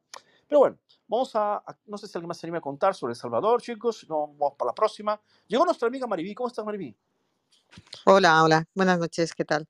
Pues nada, aquí a ponerme al día, que estas últimas dos semanas se tenía una serie de compromisos y no podía entrar y ya tenía ganas de pasar a saludar y, a ver qué, qué noticias se comentan. Chévere, Mariví. Estás en tu casa, tú sabes, quédate con nosotros aquí. Y bueno, vamos a la próxima entonces, si me permiten, chicos. Yo tengo esta, esta noticia que también habla sobre... No es así. Eh, Sabes que la inflación para nosotros es algo que representa una forma ¿no? de ver una cualidad que Bitcoin tiene. Tal vez una, una de ellas que sea, sin, sin duda, ¿no? Eh, quien quiera, por ejemplo, salir de un país rápido para otro sin pedir permiso para nadie, Bitcoin te va a ayudar muchísimo, ¿no? Pero eh, el, problema de la inflación está más allá de simplemente el precio, sino veamos el fondo moral de esto, ¿no? Eh, los países imprimen dinero, ¿no? Eh, financian sus proyectos, ¿no? Y es algo que lo, lo, hacen siempre, lo están haciendo siempre y sobre todo en América Latina queda más claro, más transparente, ¿no? Cuando vemos ¿no? los precios en los mercados y el poder de compra, vemos que independientemente de lo que hayas hecho en tu vida, eh, eh, cómo, cómo te ha salido las cosas, si has hecho una, un buen trabajo, ¿no? Eh, tus ahorros están corriendo riesgo, ¿no? En este caso, en Latinoamérica tenemos noticias de inflación ya hace un tiempo y claro, hay un, un elemento que, que, es el famoso Fondo Monetario Internacional, ¿no? Fondo, Monetario, eh, bueno, vamos a la noticia que mejor, es mejor, va a dejar un poco más, más clara. Por favor, Nora, no sé si te animas a leer, please. Claro que sí, claro que sí. Aquí está. Eh, para el Fondo Monetario, la inflación de Latinoamérica no será muy prolongada. Dice así, según datos del más reciente reporte del Fondo Monetario Internacional, la inflación en los países de Latinoamérica no se mantendrá a largo plazo, pues se estima una recuperación para dentro de dos años. En la actualidad, la región está viviendo una escalada inflacionaria histórica, recuerda el organismo en su análisis, siendo Chile una de las cinco principales economías de Latinoamérica, quien más ha sufrido con una inflación del más del 22%. Las otras grandes economías de la región que también han sido afectadas por la inflación son Colombia, México, Brasil y Perú, dentro de los porcentajes que rondan entre el 8 y el 10%. No obstante, según señala el informe publicado por FMI, Bajo el nombre de Perspectivas para las Américas, se espera que en estas cinco economías principales de Latinoamérica exista una, recuperación considerable, con inflaciones por debajo del 5%, valores normales dentro de la región para el año 2024 pero la recuperación ocurrirá, como lo recomienda el Fondo Monetario Internacional, si las instituciones apuestan a controlar la inflación a largo plazo y no concentran esfuerzos en políticas de corto plazo. Todo ello teniendo en cuenta además que gran parte de la inflación proviene de factores externos. Eh, dentro, de acuerdo con el documento, la inflación se debe en su mayoría a factores de alcance mundial debido al encarecimiento de materias primas, todo causado por temas como, bueno, el tema actual, la guerra entre Rusia y Ucrania. También señala este organismo que eh, esta subida en las tasas de inflación en las principales economías de Latinoamérica están poniendo a prueba la credibilidad de los bancos centrales y las políticas monetarias utilizadas para intercambiar, para intentar controlar este fenómeno. También se agrega que hasta el momento estas medidas no han rendido frutos, ya que se espera que en el corto plazo la inflación siga en aumento. Dale, genial, genial Laura, muchas gracias. Eh, chicos, una cosa interesante que se me escapó la última, de la última conversa que nuestro amigo Jeremy, la última opinión que él dijo, él nos dijo que la gente hace esto, o sea, cuando tiene la oportunidad de comprar dólares, hace esto porque es así como todo el mundo va para el río o una metáfora de estas, que me pareció fantástico porque de una forma muy, muy, muy práctica explicó lo que cómo es el, aquella teoría del, la teoría del dólar milkshake, ¿no? Que eh, todo el mundo eh, imprime, ¿no? Todo el mundo imprime, inclusive Estados Unidos, pero Estados Unidos tiene cierta garantía de que por lo menos es más organizada que el resto de los países de la América Latina, infelizmente, ¿no? Y por consecuencia, la poca, el poco dinero que, tiene, que tenemos aquí, quien tiene dinero, ¿no? Compra dólares, ¿no? Porque eh, históricamente es, es, esta, ese es este el movimiento padrón, ¿no? De nuestra, entonces, infelizmente es así, la vida es esto, o sea, eh, vamos, vamos siempre haciendo la misma cosa, ¿no? Y bueno, una cosa interesante, la relación entre, entre lo que el, Fondo Monetario Internacional habla sobre la inflación en el mundo, es, es, llega a ser hasta cómico, ¿no?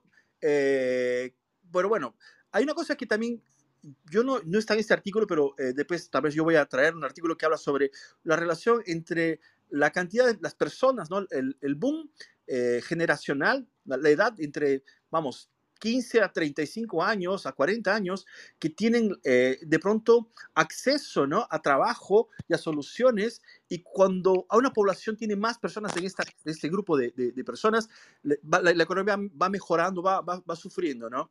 Porque esas personas salen, salen de la universidad o, o, tienen este poder energético de la juventud, vamos así, y hace que ¿no? Eh, se creen soluciones independientemente de la, de la, de la inflación que el, que el, político de vez les coloque. Y aquí tenemos, ¿no? Eh, en América Latina tenemos una región que tiene, eh, todavía está teniendo, ¿no? Muchos países están teniendo, están dentro de este grupo, ¿no? De, de, personas con estas, estas, estas edades y por consecuencia, eh, a ver qué estás, ah, Marvi, y por consecuencia, vemos que existe una, una, una posible solución, ¿no? A, yo digo así, a la inflación en sí, pero sí buscándose soluciones a lo que les, mismo con el, mismo con el Estado imprimiendo, las personas eh, no, no, no, terminan de morirse. A eso me refiero, ¿no? Y en este artículo se habla que la única excepción de la región es Venezuela, porque para, aparentemente Venezuela ya está en un... o no, aparentemente no, ya sabemos que Venezuela está en un estado totalmente eh, catatónico de muerte, ¿no? Eh, solo un milagro podría hacer que, que se recuperase, ¿no? Como por ejemplo Cuba también ya lo es, ¿no? Ya es prácticamente un zombie, ¿no? Por, por causa de cómo las estrategias del socialismo destruyen la economía, ¿no? Entonces, eh, hay algunos países que todavía no tienen tanto socialismo, pero ya están probando un poquito de la sopa, de qué se trata, ¿no? Como Chile, por ejemplo, como Argentina, ¿no? Eh, y bueno, y, todo, y Colombia, claro, también. Entonces, esto ya, ya muestra, ¿no? Este descaso por el, gasto público, por tener control sobre el gasto público, eh, ya muestra que, van, a, van a generar, ¿no? Problemas económicos inminentes. Y bueno, eh, si estás en esta región, ¿no? Tal vez Bitcoin, por la facilidad de poder accesar, ¿no? De forma práctica, ¿no? De forma así, así claro, previo estudio, previo conocimiento de todo lo que tienes que hacer, puedes hacer eh, que Bitcoin haga una, una, reserva de valor, ¿no? Eh, independientemente de lo que pises eh, al corto y a mediano plazo. Yo pensaría que más a largo plazo, ¿no? si tienes interés sobre Bitcoin, crees que vale la pena ser una alternativa para, para, para ti a largo plazo, ¿no? no estás equivocado porque Bitcoin, de hecho, es fácil, ¿no? lo puedes comprar con, con, con soles peruanos, puedes comprar con pesos argentinos, lo puedes comprar con pesos colombianos, etcétera, ¿no? Y eh, los puedes guardar, ¿no? Con la misma internet que utilizas para escuchar Clubhouse, lo puedes, utilizar esta internet para eh, bajarte la billetera, hacer todo el proceso, ¿no? Y hacer un peer-to-peer o comprar un exchange y después retirarlo rápido para tu, para tu teléfono. Entonces, vemos que eh, a pesar de las, de las locuras que los, nuestros gobernantes hacen, a pesar de esto, tal vez quizás un poquito nuestro banco, este Banco Mundial, ¿no? También tenga razón, ¿no? Pero no es por causa de, no es por causa de ellos, de algo que ellos hayan hecho, no es por causa de que los políticos eh, estén haciendo, todo lo contrario, ¿no? Es la gente, ¿no? El dinero, la producción, el gobierno no tiene dinero, quien tiene dinero son las personas, son los países, somos nosotros que trabajando hacemos que el, dinero aparezca en el mundo, ¿no? Entonces, eh, no serán las soluciones que vienen del, Estado, todo lo contrario, lo único, que el Estado hace es destruir la economía, eso, eso, ellos tienen esta capacidad, ¿no? Ellos tienen la capacidad de hacer esto, pero no de mejorar, solo si, si van de reduciéndose hacer nada, no sé, mucho ayuda el que no estorba, ¿no? es lo que de pronto sería eh, la idea del Estado, ¿no? Para que la gente tenga más eh, acceso a, dinero de, valor, ¿no? Pero bueno, en fin, no sé si alguno más quisiera comentar sobre esta cuestión de la inflación en sus países, de América Latina. Yo sé que en España también las cosas no están tan bien así, ¿eh?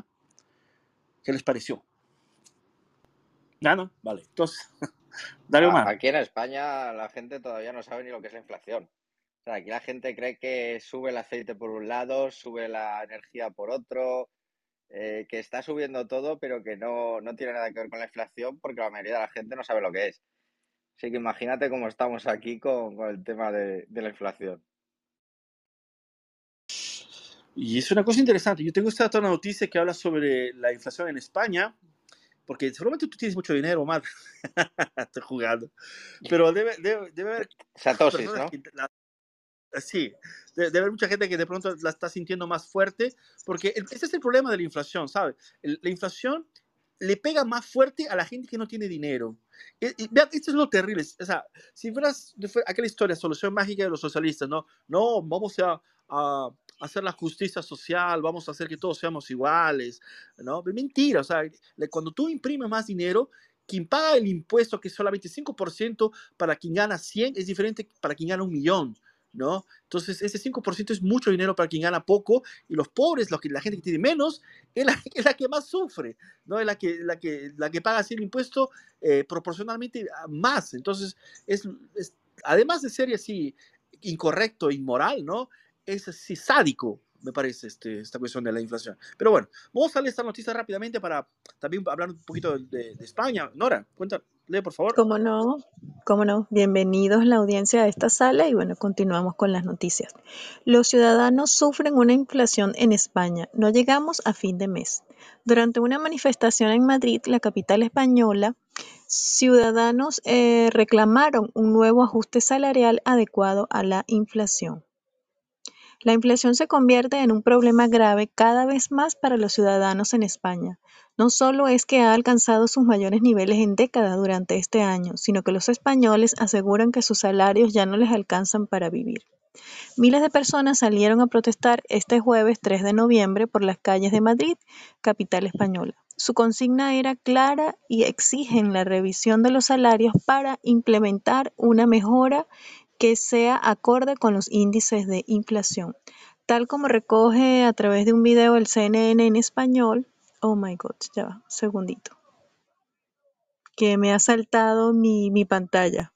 No sé si puedes continuar, Fernando, porque mi pantalla ha saltado otra cosa. Yo creo Perdón. Que está bueno, solamente era porque estábamos contrastando lo que nuestro amigo este, Omar nos estaba contando, que de hecho, sí, de hecho, hay gente que a veces no se tan descuidada que piensa que la suba de precios es natural, porque a veces sube alguna cosa, ¿no? Que a veces están, por ejemplo, lo percibes más rápido, tal vez a veces en el alquiler, o lo percibes más rápido si, si usas el coche mucho en la gasolina, lo percibes mucho más rápido a veces es que tú no haces las compras de casa, las compras las hace tu esposa, en fin, eh, no paramos para de pronto ver, pero es que cuando está muy, muy avanzada, que ya sentimos que está todo caro, pero a veces son pequeños centavos, son pequeñas, pequeñas, este, casas decimales que se van subiendo a, las, a todo, y, es, es, así, ¿no? Cuando no, son otras estrategias que hace el mercado. Por ejemplo, el hecho de reducir el tamaño de las cosas, que es algo, es algo muy común, es algo triste, ¿no? Por ejemplo, antes comprabas, no sé, 500 gramos de alguna cosa y cuando te das cuenta es 450 o 490, ¿no?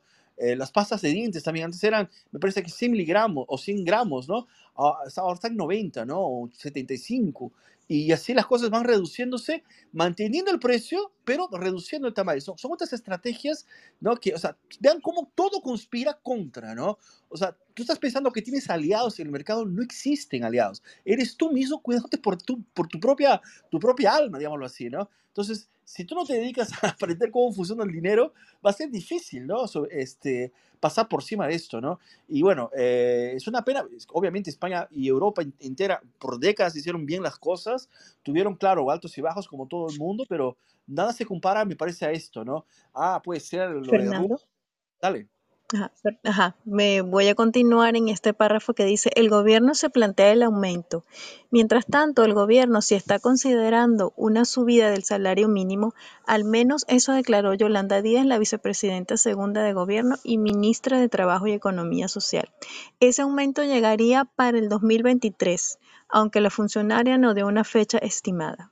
Vamos a subir el salario mínimo interprofesional y lo vamos a subir por el impacto que está teniendo la inflación y porque tenemos que corregir una enorme deficiencia que tiene nuestro país, que es, la de tener eh, salarios demasiado bajos. Tal como hemos reportado en Cripto Noticias, la inflación ha roto continuamente récords este año en España, de la misma manera que ha ocurrido en otros países del mundo y en la región europea en pleno una potencial mejoría para las economías europeas no está en el horizonte, tanto así que la propia Christine Lagarde, presidente del Banco Central Europeo, así lo ha reconocido este jueves. Perfecto, Dora, gracias. Yo creo que está claro esta cuestión de la, de la inflación en España, en Europa, ¿no? Como estaba diciendo, eh, son países, ciudades, países o continentes que tuvieron, continente que tuvo un buen trabajo eh, manteniendo la economía, ¿no? Eh, dentro de un control así, así razonable. Eh, pasaron cosas, nadie, nadie esperaba esta cuestión de la pandemia, nadie esperaba esta cuestión de la guerra, pero hay, justamente hay en esos momentos que tú verificas ¿no? el nivel, la calidad de, gobernante que tienes. ¿no? Primeramente, no deberíamos tener un gobernante que tenga tanto poder, ¿no? El poder de imprimir realmente es algo, es algo que no, no, no tiene más sentido hoy día, ¿no? Eh, sí, claro, obviamente hay, hay cosas que hay que financiar, podemos entrar aquí no, no, soy el dueño de la verdad sobre esto, hay opiniones y hay opiniones sobre todo, ¿no? Eh, pero de alguna forma veamos que eh, la, la, cuenta no cierra cuando es, es, esta la solución, ¿no? Imprimir. Si imprimes, tienes que saber que va a suceder tal, tal cosa, ¿no? Estos son los pasos futuros de la impresión, ¿no? Ah, pero ¿qué, ¿qué, otra alternativa? Bueno, vamos a sentarnos a discutir. ¿Qué tal si no, si hacemos que la gente no pare de trabajar y que cada uno decida por, por, su, por, por sí mismo? ¿Será que sería una alternativa? No sé, o sea, eh, por lo menos que se abra el espacio para discusión. Nunca hemos llegado a ningún lugar solamente cuando de pronto alguien nos llevó, ¿no? o sea, cuando tenemos varias formas de, ver las, las, cosas, encontramos soluciones mejores, ¿no? Eh, no existe una entidad central con tanta capacidad eh, de inteligencia que sea capaz de, superar la interacción de todos los otros, la, la cantidad de la sociedad en general discutiendo soluciones, ¿no? Entonces, infelizmente, ¿no? Eh, cuando ese es el problema de la centralización. La centralización trae eso, ¿no? Y la economía es así, es inmediata ver la diferencia que hay, ¿no? Pero bueno, vamos a, a, la próxima noticia que tiene que ver con las soluciones que trae el mercado, ¿no? Que sabiendo que hay problemas, que existen problemas en la cuestión monetaria dentro de España, ¿no? la, la, digamos así, las soluciones del mercado, ¿no? El, eh, el mercado, el mercado tiene soluciones, hay formas de, tener soluciones. Y esta noticia me pareció interesante justamente porque, eh, mismo con estos problemas que hay, ¿no? que sabemos que no son fáciles, eh, el mercado reacciona. ¿no? ¿Y, ¿Y, qué es lo que trae esta solución? Que dice así, pagar el, segundo, el seguro del coche con Bitcoin ya está disponible en España. ¿Ya sabías de esto, Mar? De todos modos, volvemos a de siempre. O sea, yo gasto la moneda mala, que son los euros, y ahorro en la moneda buena, que es Bitcoin. Yo no, no tenía ni idea. Bueno, ahora lo vemos quién, quién lo admite, pero vamos, que no, no lo había oído. Pero están atrás del, del, dinero bueno de Omar. Es lo que ellos quieren es eso. Ya saben que el dinero bueno es Bitcoin, ¿no? Nora, Norita, ¿te, te animas a leer, porfa? Sí, claro que sí. Ahorita me conecto a esto. Darles la, las gracias y la bienvenida a la audiencia que esté aquí sintonizando hoy viernes. Dice así, pagar el seguro de, del coche con Bitcoin ya es posible en España. La aseguradora AXA integró los pagos con criptomonedas y otras empresas con esta forma de pago se pueden encontrar con el buscador de seguros Dr. I. En estos tiempos de constante cambio e innovación que vivimos, es cada vez más notorio cómo han surgido nuevas tecnologías y plataformas financieras como lo son las criptomonedas. De hecho, pagar el seguro del coche con Bitcoin ya es posible y aquí te contamos más al respecto. A pesar de las opiniones contrarias y la rigidez que se le ha presentado al universo de las criptomonedas o criptodivisas, vemos como una de las, como una de las pioneras, Bitcoin, va abriendo paso y cada vez más son, las, más las empresas que se atreven a administrar y adoptar la criptomoneda como medio de pago. De forma más habitual se observa cómo los comercios y servicios, incluidos los de índole fiscal, van expandiendo sus métodos de pago para permitir el uso de criptomonedas. Una de las empresas que recientemente ha aceptado criptodivisas para el pago de sus pólizas y servicios de seguro es la aseguradora AXA, la cual permitirá a sus clientes particulares pagar las primeras, eh, pagar las primas de seguro de coche, entre otras primas con monedas digitales. Por el momento, esta opción se excluye para el pago de seguros de vida por temas legales. Esta incorporación como sistema de pago por parte de la aseguradora obedece a la adecuación y evolución digital que busca la empresa, así como responde a la demanda de los numerosos clientes que requieren y desean tener mayores opciones disponibles a la hora de realizar el pago de los servicios que ésta ofrece. De esta manera, la compañía aseguradora AXA está respondiendo a la creciente demanda por parte de sus clientes que buscan mayor amplitud en la selección de los métodos de pago y soluciones basadas en la nueva era digital. Perfecto, Nora, muchas gracias. Bueno, entonces aquí tenemos ¿no? el mercado reaccionando, ¿no? Sabemos que eh, existe Bitcoin, existe Bitcoiners en, en, España, en Europa, en todo lado está, ¿no? Y, ¿Y por qué no ofrecer también ese servicio, no? y claro, yo concuerdo contigo, Mark, en el sentido de que, bueno, si tengo pesetas voy a dar pesetas, ¿no? Pero... Eh, bueno, bueno, pesetas no, hombre, que pesetas son del año 2000. Perdón, perdón. Son euros. Euros, disculpa. Estoy yéndome muy lejos, ¿no? Ya estamos sí, sí, bastante. Pero bueno. no, los pesetas no, disculpa. Entonces, si tienes los ceros, claro, vas a pagar en euros porque al fin de las cuentas ¿no? Sabes que el euro no, no te interesa, te interesa los, el Bitcoin y el Bitcoin lo vas a guardar, ¿no? Pero debe haber gente que, que tal vez te pueda demandar ese, ese sentido, eh, tal vez inclusive hasta por la, la, flexibilidad, yo no sé. Yo creo que debería haber un descuento, ¿no? Sería interesante ver, ¿no? Yo creo que vale mucho la pena. Si yo, bueno, hoy día, hoy día no, no, no, no tomo más decisiones en la empresa en sentido financiero, en la que ya tengo, pero eh, siempre acepté Bitcoin, claro que nunca recibí ¿no? Sobre todo porque mis clientes no eran personas jurídicas, digamos, son empresas, y es, para fiscalmente no existía esa, esta versión de pagamento en Brasil, ¿no? Eh, pero si es posible, yo creo que es el camino, ¿no? Eh, hacer que la gente, si tú mismo eres un, una, un funcionario y te gustaría recibir en Bitcoin, tal vez hacer saber a tu, a tu jefe, ¿no? O a quien te paga, que si existe esa facilidad, tal vez sea más fácil, ¿no? Por diferentes motivos. Probablemente porque vas a evitar de ir hasta, hasta, hasta una caja de cambio, o sea, un exchange, hacer la compra y todo lo demás. Y al fin de cuentas, la idea es que justamente sea más rápido, ¿no? O sea, saques de un tercero es todo ese proceso, porque queriendo o no, siempre vas a perder unos, unos digamos, unos centavos, unos cuantos ceros haciendo esta compra en un exchange y mandándola para tu propia billetera, ¿no? Eh, si tu, tu jefe, tu, tu, tu digamos, si la persona que te contrata te puede pagar directamente en Bitcoin, sería lo ideal. ¿no? Es, es una alternativa que cada vez más yo creo que la gente tiene que ponerse eh, como una meta, digamos así, ¿no? ¿A qué momento voy a poder hacer esto, ¿no? Eh, hoy día existen muchas soluciones, ¿no? Eh, tanto en la parte de Lightning Network para, para, para montos pequeños, ¿no? montos rápidos que se pueden hacer en el día a día, eh, se puede bajar, por ejemplo, en la misma Blue Wallet o en la Moon Wallet, ¿no? Se pueden bajar estos, estas billeteras Lightning Network, que las cuales ya puedes transformar directamente para Bitcoin cuando tengas una cantidad razonable de, de, Lightning, ¿no?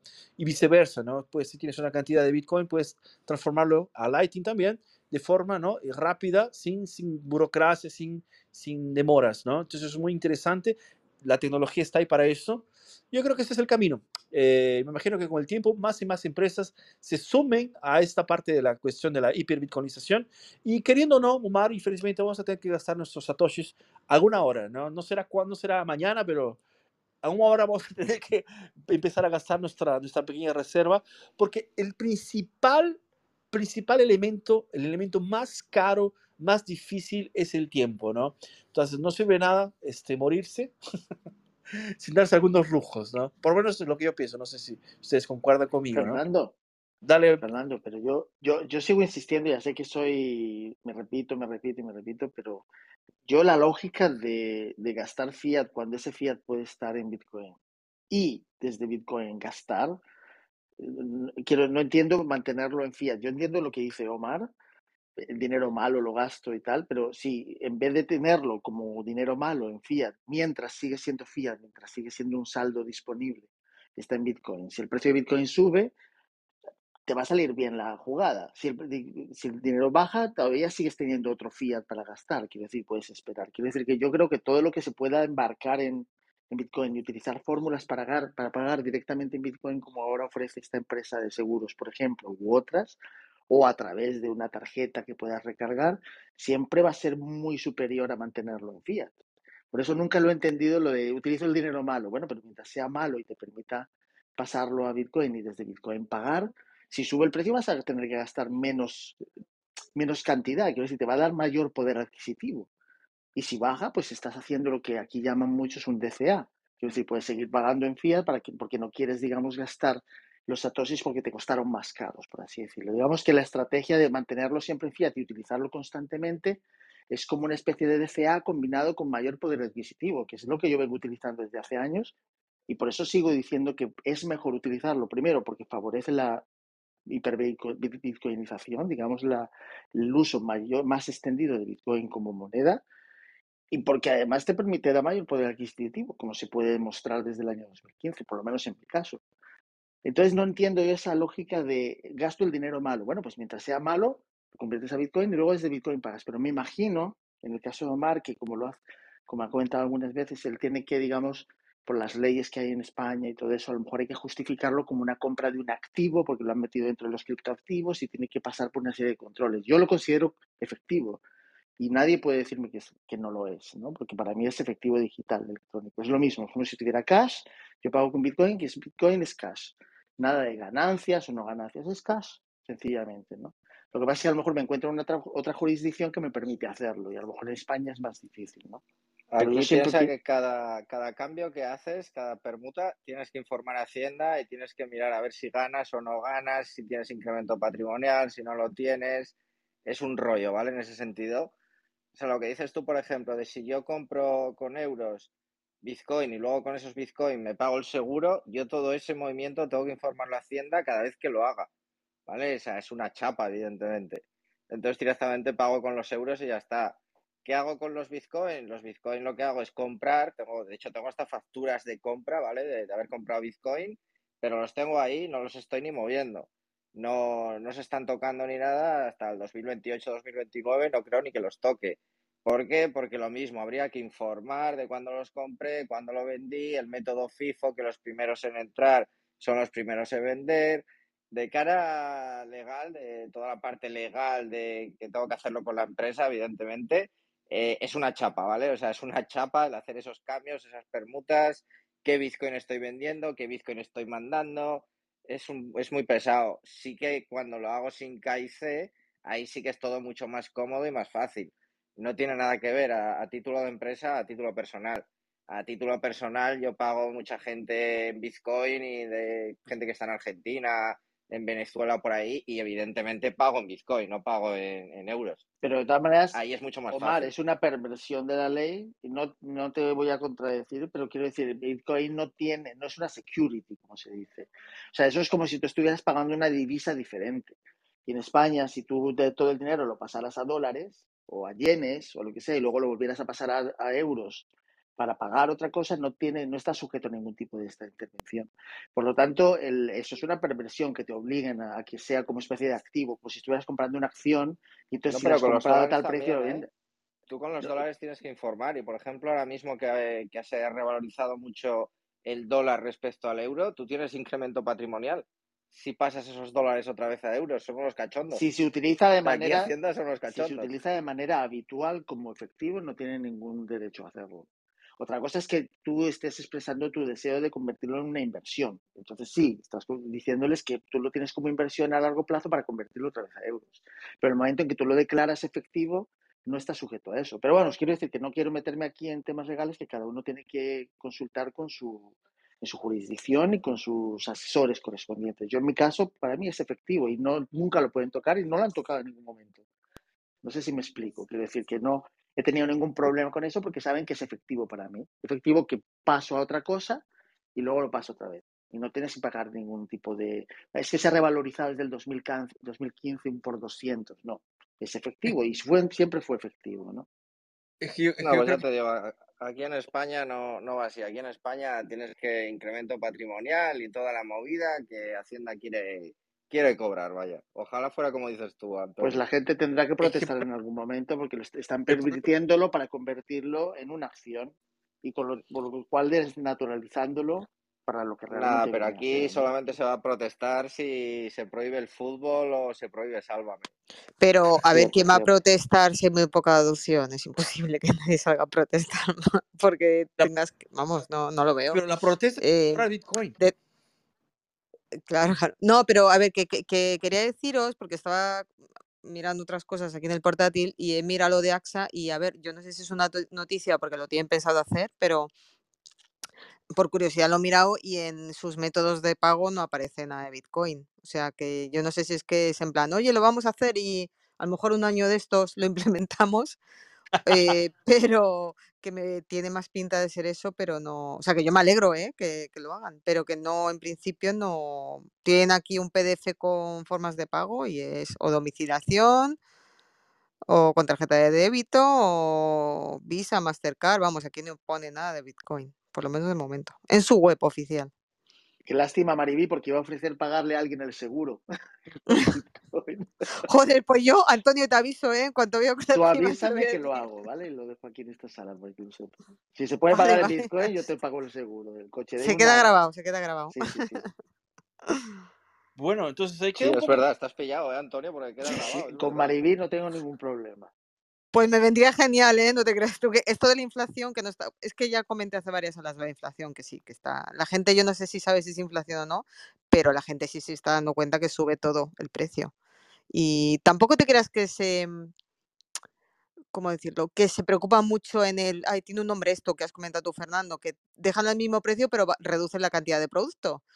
La mayoría de los productos directamente lo suben pero vamos, sin ningún problema, ¿eh? O sea, de, hecho a mí ya me ha pasado muchas veces en muchos supermercados que cambian tan rápido los precios que no la actualizan con, el sistema informático que, tengan para el, cobro, ¿no? Cuando te leen el código de barras y muchas veces te lo cobran con el precio nuevo, pero la etiqueta está el precio anterior, ¿no? Entonces, a mí ya me ha pasado varias veces de, oye, me estáis cobrando dos euros y pone uno y, uno y medio, por ejemplo, ¿no? Me invento la cifra. Y, y es porque tienen un descontrol, por lo menos la impresión que tengo yo, en los supermercados de ofertas, de precios, de no sé qué, que a veces, en fin, una locura, una locura esto, pero bueno, en fin. Realmente hay mucha información que ustedes nos han dejado aquí en la sala que me gustaría aprovechar, ¿no? Pero realmente aquí historia, ¿no, Omar? Este, uno piensa que uno tiene, uno tiene propiedad transformada en nuestro dinero, ¿no? Es tu cuenta corriente, tiene tu nombre, pero siempre y cuando no hagas, hagas lo que ellos te dicen que hagas, ¿no? Como si estuvieran algún tipo de, de, autoridad en el sentido de, de, lo que es tuyo, ¿no? O sea, al fin de cuentas, ¿cuál es el crimen en eso, ¿no? Pero en fin, yo, yo no sé, eh, realmente eh, la gente tiene que empezar a, darse cuenta de que eh, al abandonar la libertad, ¿no? Es mejor morir, ¿sabes? Porque estamos condenando a nuestras futuras generaciones a, situaciones que tal vez podamos saber de alguna forma combatir en algún momento, ¿no? Pero en fin, chicos, eh, solo un minuto aquí, por favor. Ok, disculpen. Entonces vamos a, la próxima noticia. Yo tengo aquí, no sé si mi, amiga Nora lo consigue leer. Voy a hacer lo siguiente, Nora. Voy a, voy a leer esta de aquí porque este, es muy, muy extensa, ¿sabes? Y, hay, y solamente algunos, algunos... Ah, no, esta de aquí no. Esta aquí creo que tú, tú, tú, consigues ayudarme. Por favor, Nora, please. Muy bien. Voy a, pinchar el, en la liga para, en el enlace para poder mirar. Darles la bienvenida y las gracias a quienes permanecen en esta sala. Comunicarte, Fernando, que uno de nuestros compañeros de la audiencia dejó una, una pregunta allí, quiere pulsar una de tus opiniones, ¿vale? O de quien quiera contestarle, por supuesto. Aquí dice, los equipos de Fórmula 1 están dominados por empresas de criptomonedas y mueven millones, miles, perdón, y mueven miles de millones. Sin embargo, Mercedes eh, suspendió el acuerdo con FTX. Este fin de semana en Brasil, en el Gran Premio de Sao Paulo, que se realiza en Interlagos, será posible ver siete marcas diferentes de 10 empresas. Como ha sucedido en todo el ámbito deportivo, las empresas de criptomonedas también han dominado los equipos de Fórmula 1. Y en el último fin de semana, en el Gran Premio de Sao Paulo, que se desarrolla en Interlagos, se podrá ver siete marcas diferentes en 10 empresas.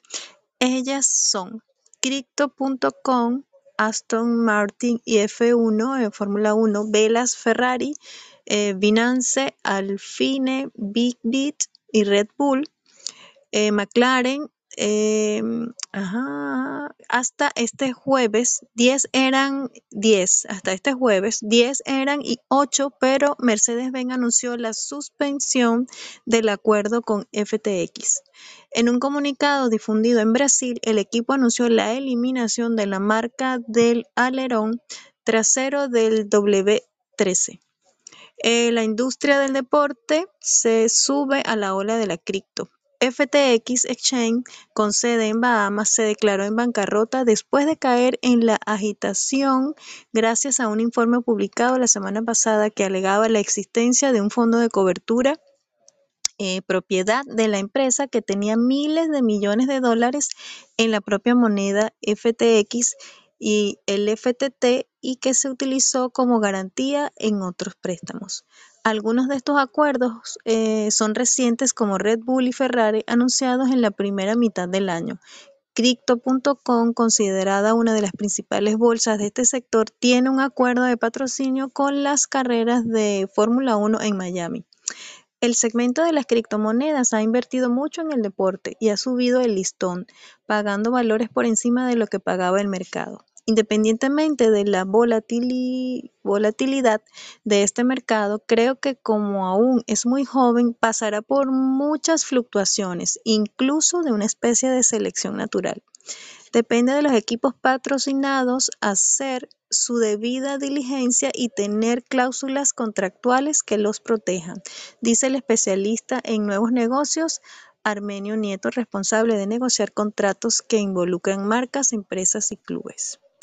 Si bien los contratos son confidenciales, se estima que los acuerdos realizados por estas empresas sumados a las adjudicaciones superan fácilmente los miles de millones. Prueba de ello es el contrato de Red Bull con Bybit, considerado el mayor en la historia de este deporte, estimado en unos 150 millones de dólares.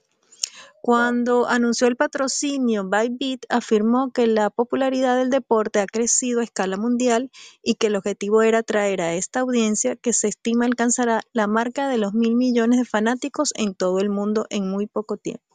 Perfecto, Dora. Muchísimas gracias. Muy amable. Eh, bueno, chicos, yo, sé, yo, extraño la época en que las marcas de cigarros hacían publicidad en, los carros de Fórmula 1. No sé, tenía esta impresión de que las carreras eran, eran más así este, analógicas. Pero bueno, volviendo, al tema de las, de las exchanges, ¿no? esto no va a acabar nunca, ¿no? Veamos que esto de las exchanges, eh, como había dicho ¿no? al inicio de la sala, cuando habíamos hablado un poquito sobre Binance, eh, no, no, no va a acabar aquí, ¿no? O sea, tenemos, vemos que hay una inversión gigante y monstruosa animal, cada vez se rompen más y más récords, ¿no? Estamos hablando de Fórmula 1, o sea, Fórmula 1 es una, eh, yo no sé, no sé si el tenis compite en cuestión de, de gastos, de, de por proporciones de números de, de auspiciadores con, con, con infraestructura, es el deporte más caro que, que, creo que existe, ¿no? Es, es, absurdamente lo que se gasta. Gente que está acostumbrada a cuidar de, de dinero, de inversión, ¿no? Eh, y aceptan estas exchanges, ¿no? Como les dije, con, están con todos los sellos del, de, de, de, los contadores, de los gobiernos, de los... Eh, todos los agentes, las agencias sellaron estos, esas, esas este, empresas, pero mismo así tienen este problema de la credibilidad en el sentido de que cuando se trata ¿no? de inversión, ¿no? de, de, de, de shitcoins, el shitcoin ya es una estafa, ¿no? Y solo que para un, una, un, agente, un agente burócrata eh, de, un, gobierno que también recibe shitcoin, que trabaja por el shitcoin de su país, para él no hay ningún problema en lo que están haciendo, ¿no? FTX, como había dicho, tenía todas las garantías que el gobierno le, le, le, había dado para que abra, ¿no? Pero mismo así, ¿no? Sucedió lo que sucedió. Pero volviendo al tema de la Fórmula 1, vemos que mucha gente va a entrar, de, va a entrar a este universo, ¿no? Y va a entrar así con el corazón abierto, va a querer, va a entrar a estas, a, estas, a estas crypto.com, crypto, eh, no sé, estas marcas ahí que están, estas nuevas exchange, ¿no?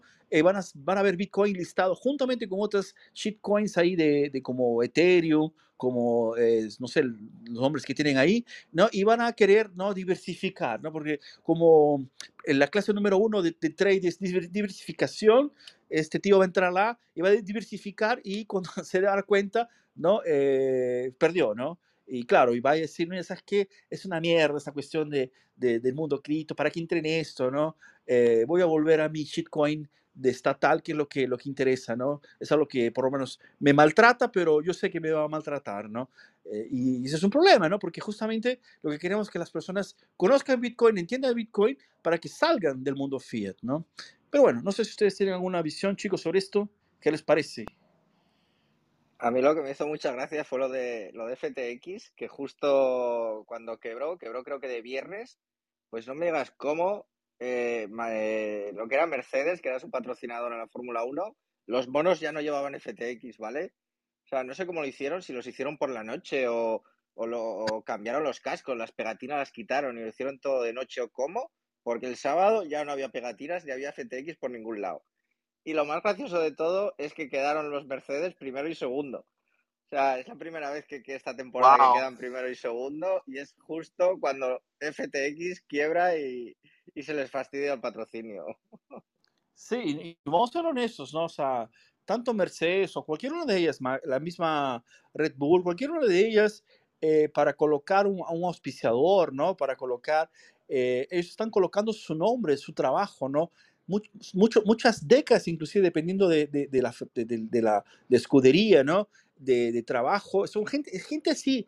Hay una, hay una serie que pasa en Netflix sobre Fórmula 1 que mi amigo Juan Pablo, que no está aquí hoy día, me recomendó hace algunos meses y yo realmente me quedé adicto a, a este deporte por la, la calidad, ¿no? El, el cómo, eh, sí, son personas altamente, ¿no? Obstinadas, son personas muy tercas, digámoslo así, pero altamente competitivas, ¿no? Y así no, no, no se equivocan en cosas pequeñas, ¿no? Hay una inversión gigante sobre este tipo de deporte y han per- ahora le abrieron la puerta a las, a las correctoras, ¿no? Veamos que, ¿sabes? Si es que eres eh, una víctima de, la- de alguna correctora, no te sientas mal porque gente con mucho más eh, capacidad, digámoslo así, ¿no? Con mucho más eh, experiencia, también ha caído en esta, ¿no? Entonces, es, un problema, no deja de ser un problema, ¿no? Perfecto, chicos. Vamos a la última de la noticia. Ah, sí, tenemos esta última que habla sobre Argentina que es la que yo quería leer, ¿no? Porque es una, es una noticia un poco más extensa, ¿no? Eh, tiene que ver con, con lo que pasó en la última conferencia que hubo hace poquísimo tiempo, hace unas semanas, eh, me parece la semana pasada que terminó, ¿no? Esa noticia de la BitConf eh, en Buenos Aires, ¿no? Eh, hubo algunos videos que repercutieron en la internet muy interesantes, ¿no? Eh, que, que yo quisiera traer como eh, una forma de, de, de pronto comentario general, porque vale mucho la pena aquí en la región, en Latinoamérica, empezaron a tener estas, empezamos a tener estas reuniones, ¿no? Empezamos a llamar la atención, ¿no? Porque es un mercado muy, muy, muy necesitado de, de las soluciones como Bitcoin, ¿no? Y bueno, esta noticia también está en Cointelegraph, ¿no? Voy a dar una leída así por encima porque es un poco extensa y tiene muchas informaciones, ¿no? Y vamos a, a de pronto hacer solo un recopilado, es decir, finalizó en Argentina, ¿no? Eh, la FinTech Forum resumen de la segunda jornada, ¿no? 46 speakers distribuidos en 10 paneles, ¿no? Abordaron algunas de las temáticas más actuales de las finanzas tecnológicas con perspectivas a la región internacional, ¿no? El día, 20, el día 2 de noviembre se desarrolló la segunda jornada, ¿no? Eh, la Cámara coorganizada de la CMS, esta es la oportunidad del de la, del formato presencial, que completó la- una jornada virtual del día anterior. El señor Ignacio Plaza, presidente de la Cámara Argentina de Fintechs, dio la bienvenida a los, a los asistentes, eh, recordando cuando arrancamos hace cinco años éramos tres empresas, hoy somos 238 socios, casi 70% de las compañías del país, lo cual muestra una gran, un gran nivel de representación. El sector tiene una tasa de crecimiento de 2% anual y emplea a 26 mil personas, ¿no? Eh, bueno, hay, hay una solución como se llama QR eh, inoperable, análisis perspectivas de primer año de lanzamiento. Es una materia muy, muy completa, como es- tiene, mucho, es tiene mucha información, la pueden guardar después para leer, ¿no? Hablan sobre la cuestión de los pagos digitales, ¿no? En fin, eh, esta cuestión de la tecnología está llegando para solucionar problemas. Como sabemos, Argentina pasa por varios, varios, varios años, ¿no? De, de, de, yo diría, una irresponsabilidad monetaria, haciendo impresión, haciendo que el peso argentino, que ya valió un dólar, ¿no? En los años 90, para la gente más vieja, ya, ya, ya, ya vi este, la paridad del, del, del, peso argentino era de un dólar, ¿no? En época. Entonces, imagínense hoy día que está aproximadamente en 240, 200 o 300, dependiendo, dependiendo del tipo del dólar. La diferente eh, este, opciones que existen del dólar, dólar Qatar, dólar no sé, etcétera, ¿no? Hay, hay, yo realmente no, no estoy muy por dentro, pero sé que hay varias, varias este, formas de adquirirlos con diferentes precios pero bueno, no deja de ser una cuestión así un poco descabellada lo que está sucediendo con la economía, ¿no? Y las soluciones justamente nacen, ¿no? En, lugares que necesitan, que son sedientos de soluciones, ¿no? Y Bitcoin obviamente es una solución que podría y, que ayuda ya a mucha gente, ¿no? Inclusive a la gente que está minerando, que se hace la mineración, hace la minería de Bitcoin, ¿no? En el norte del país, como en Córdoba, ¿no? en otros, otras regiones, aprovechando también el valor bajo que tiene eh, la energía allá en el país. ¿no? Entonces, eso de alguna forma también ha ayudado a, a, mucha gente a sustentarse, ¿por qué no? ¿no? Y bueno, eso como en términos generales, como les dije aquí también en San Pablo hubo una, una reunión de Bitcoiners eh, que hablamos sobre diferentes soluciones, con Lightning Network, una, como nuestro, nuestro amigo Jeremy contó, también hubo en el Lightning Network en El Salvador recientemente. En Estados Unidos, nuestro amigo Whisky participó en una conferencia en California y bueno, las cosas empiezan a aparecer, están, están, estamos cada vez más, ¿no? Eh, teniendo una agenda de, de pronto más, más llena, ¿no? eso es importante porque hay mucha gente que eh, solo conoce, ¿no? Sobre Bitcoin, solo conoce sobre las soluciones que trae este, este de, pronto este, este, ecosistema a través de estos eventos, ¿no? Mucha gente a veces trabaja solo con el marketing y, y, bueno, y solamente viendo nuestros anuncios que aparecen ahí, empiezan a conocer, ¿no? Y son llevados de la mano de, de pronto que participen y bueno, al fin de cuentas vienen aprendiendo. Y eso es lo correcto, ¿no? Lo, ideal sería esto. Pero bueno, básicamente esto, chicos. Eh, yo imagino que el año todavía no acabó, va, probablemente vaya a haber algunas novedades más hasta final de año. Si bien es cierto que estamos entrando ya en al espíritu de la Navidad, ¿no? Yo no sé en sus, en sus ciudades, pero aquí en San Pablo ya prácticamente todos los centros comerciales están con la decoración de Navidad. Parece que el año está acabando, ¿no? Es un poco triste esto. Falta mucho y ya está la gente está pensando en las vacaciones. Yo creo que bien, bien merecidas, ¿no? No sé cómo están las cosas en sus, en sus ciudades, pero me imagino que ahora las personas ya están pensando más en el final del año, ¿no? Y bueno, chicos, tenemos a nuestro amigo Josema que subió y Josema, Josema nos hizo una, una, una, pregunta. No sé si te animas a leerla aquí o, o, o, reformularla. Josema, ¿cómo estás? ¿Cómo están, chicos? La verdad que bueno, un placer saludarlo acá en la casa de ustedes.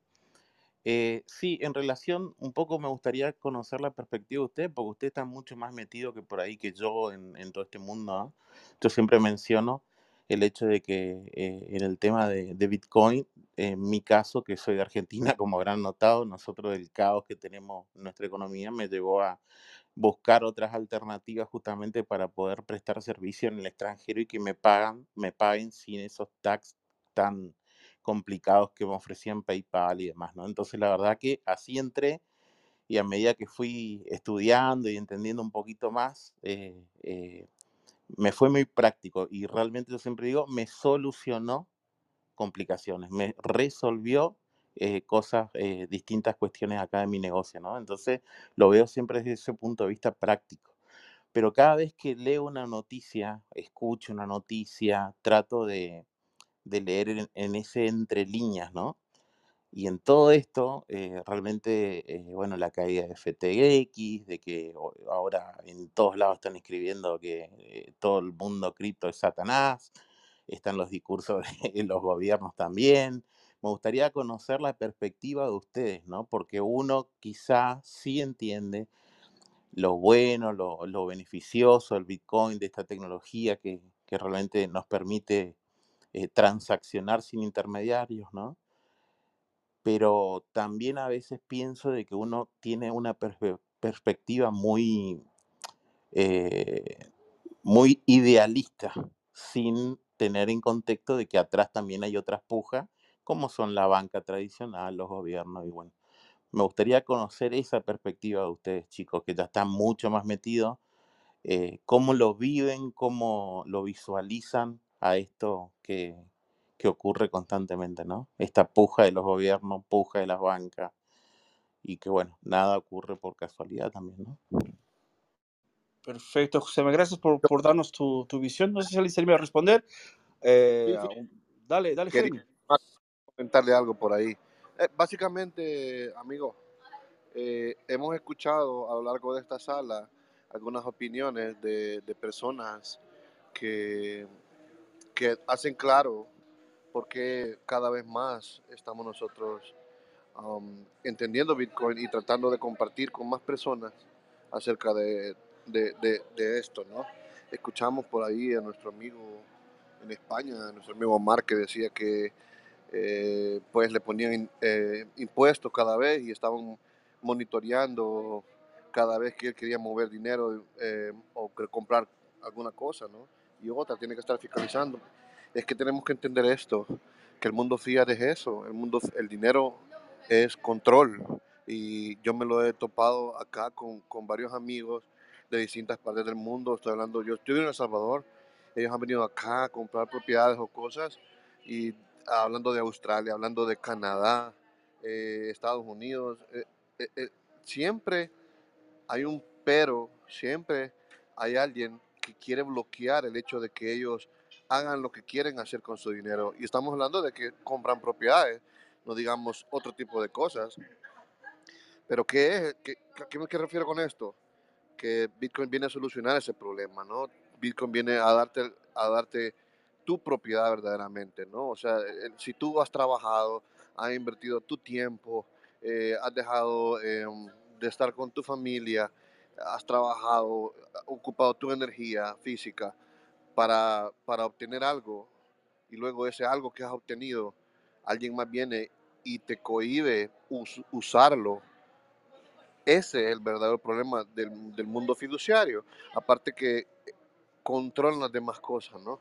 Y este es uno de los problemas que viene a solucionar Bitcoin. Para mí Bitcoin, como, como, como, como no me canso de decirlo, no es el precio de Bitcoin lo que le da el valor real de Bitcoin, ¿no? Eh, eh, y cuando lo vemos como a ti te solucionó ese problema eh, que estás hablando, de poder eh, expandir tu negocio y poder que otras personas te paguen alrededor del mundo sin estar eh, transaccionando tanto y darte, eh, y, y darte ese dolor de cabeza, pues viene a solucionar ese tipo de cosas. Y, y pues nos queda claro solamente cuando tenemos un problema con el dinero, cuando nos topamos que el dinero tiene un problema y no nos deja, no nos deja hacer algo que nosotros queremos, ahí es cuando buscamos las opciones. ¿no? Cuando estamos tranquilamente, lo hemos dicho muchas veces, sentado en tu sofá sin problema, recibes tu dinero, vas al supermercado, ah, y eh, vives en un país con, con- con mejores posibilidades, llegas al supermercado, ah, simplemente está más caro, ok, me da igual, simplemente, oh, está más caro, ¿no? Pero cuando otro tipo de personas con menos poder adquisitivo se topan con esta realidad y ven que la inflación se vuelve un problema, entonces ahí vemos una alternativa.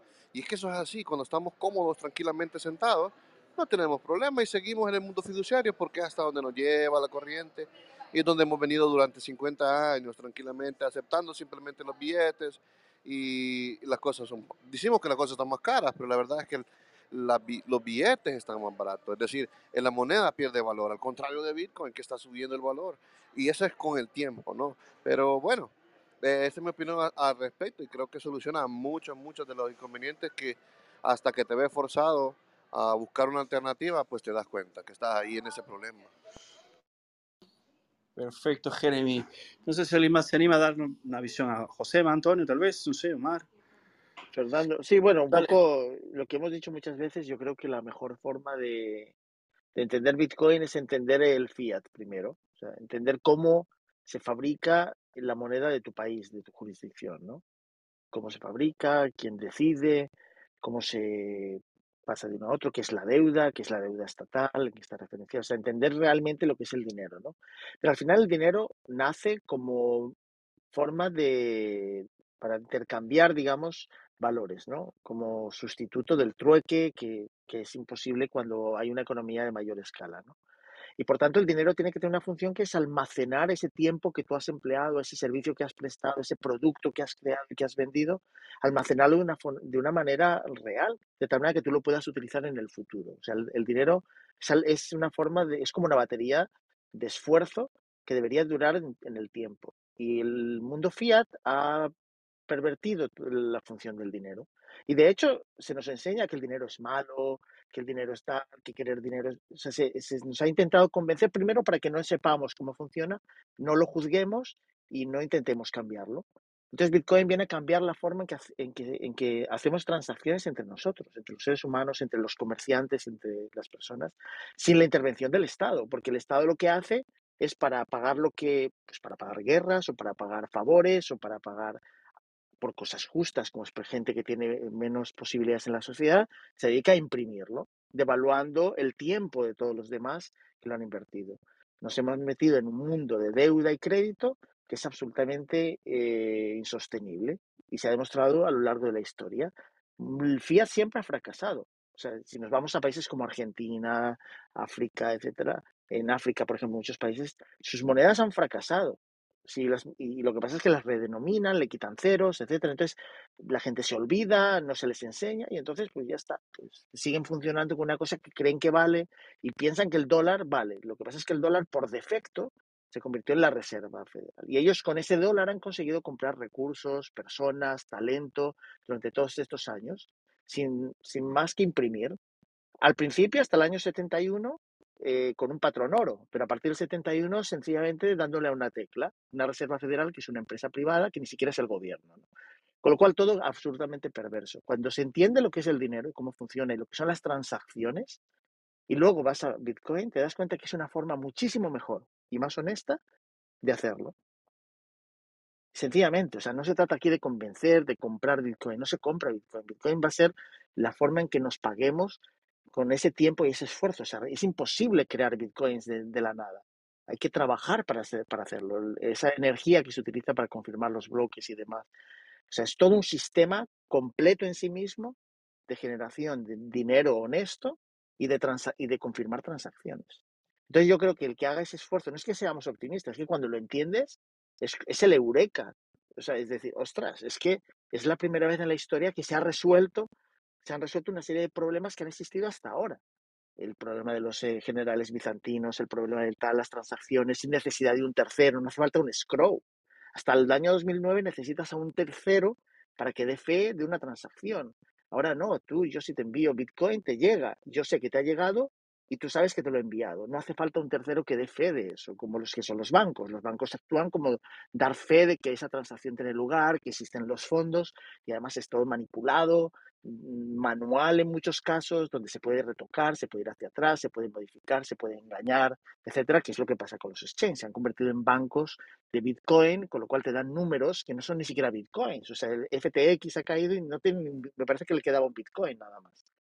O sea, que toda la gente que decía tener bitcoins, lo veía en sus aplicaciones de móviles, no tenía ningún bitcoin, porque no tenía sus llaves privadas. No, no, acabó con cero literal, ¿eh? Con cero, cero. Cero literal, mira, no le quedó ni, el uno. Todos los que estamos en esta sala tenemos más bitcoin que FTX. Pero bueno, en fin, Josema, que es, es, siempre lo hemos dicho en estas salas, y yo si quieres, pues escúchatelas, las, eh, Fernando las tiene en, en Spotify, las cuelga no sé si cada martes, y, y, y, nos escucharás decir siempre lo mismo. O sea, somos tan, repetitivos, pero quizá, hoy...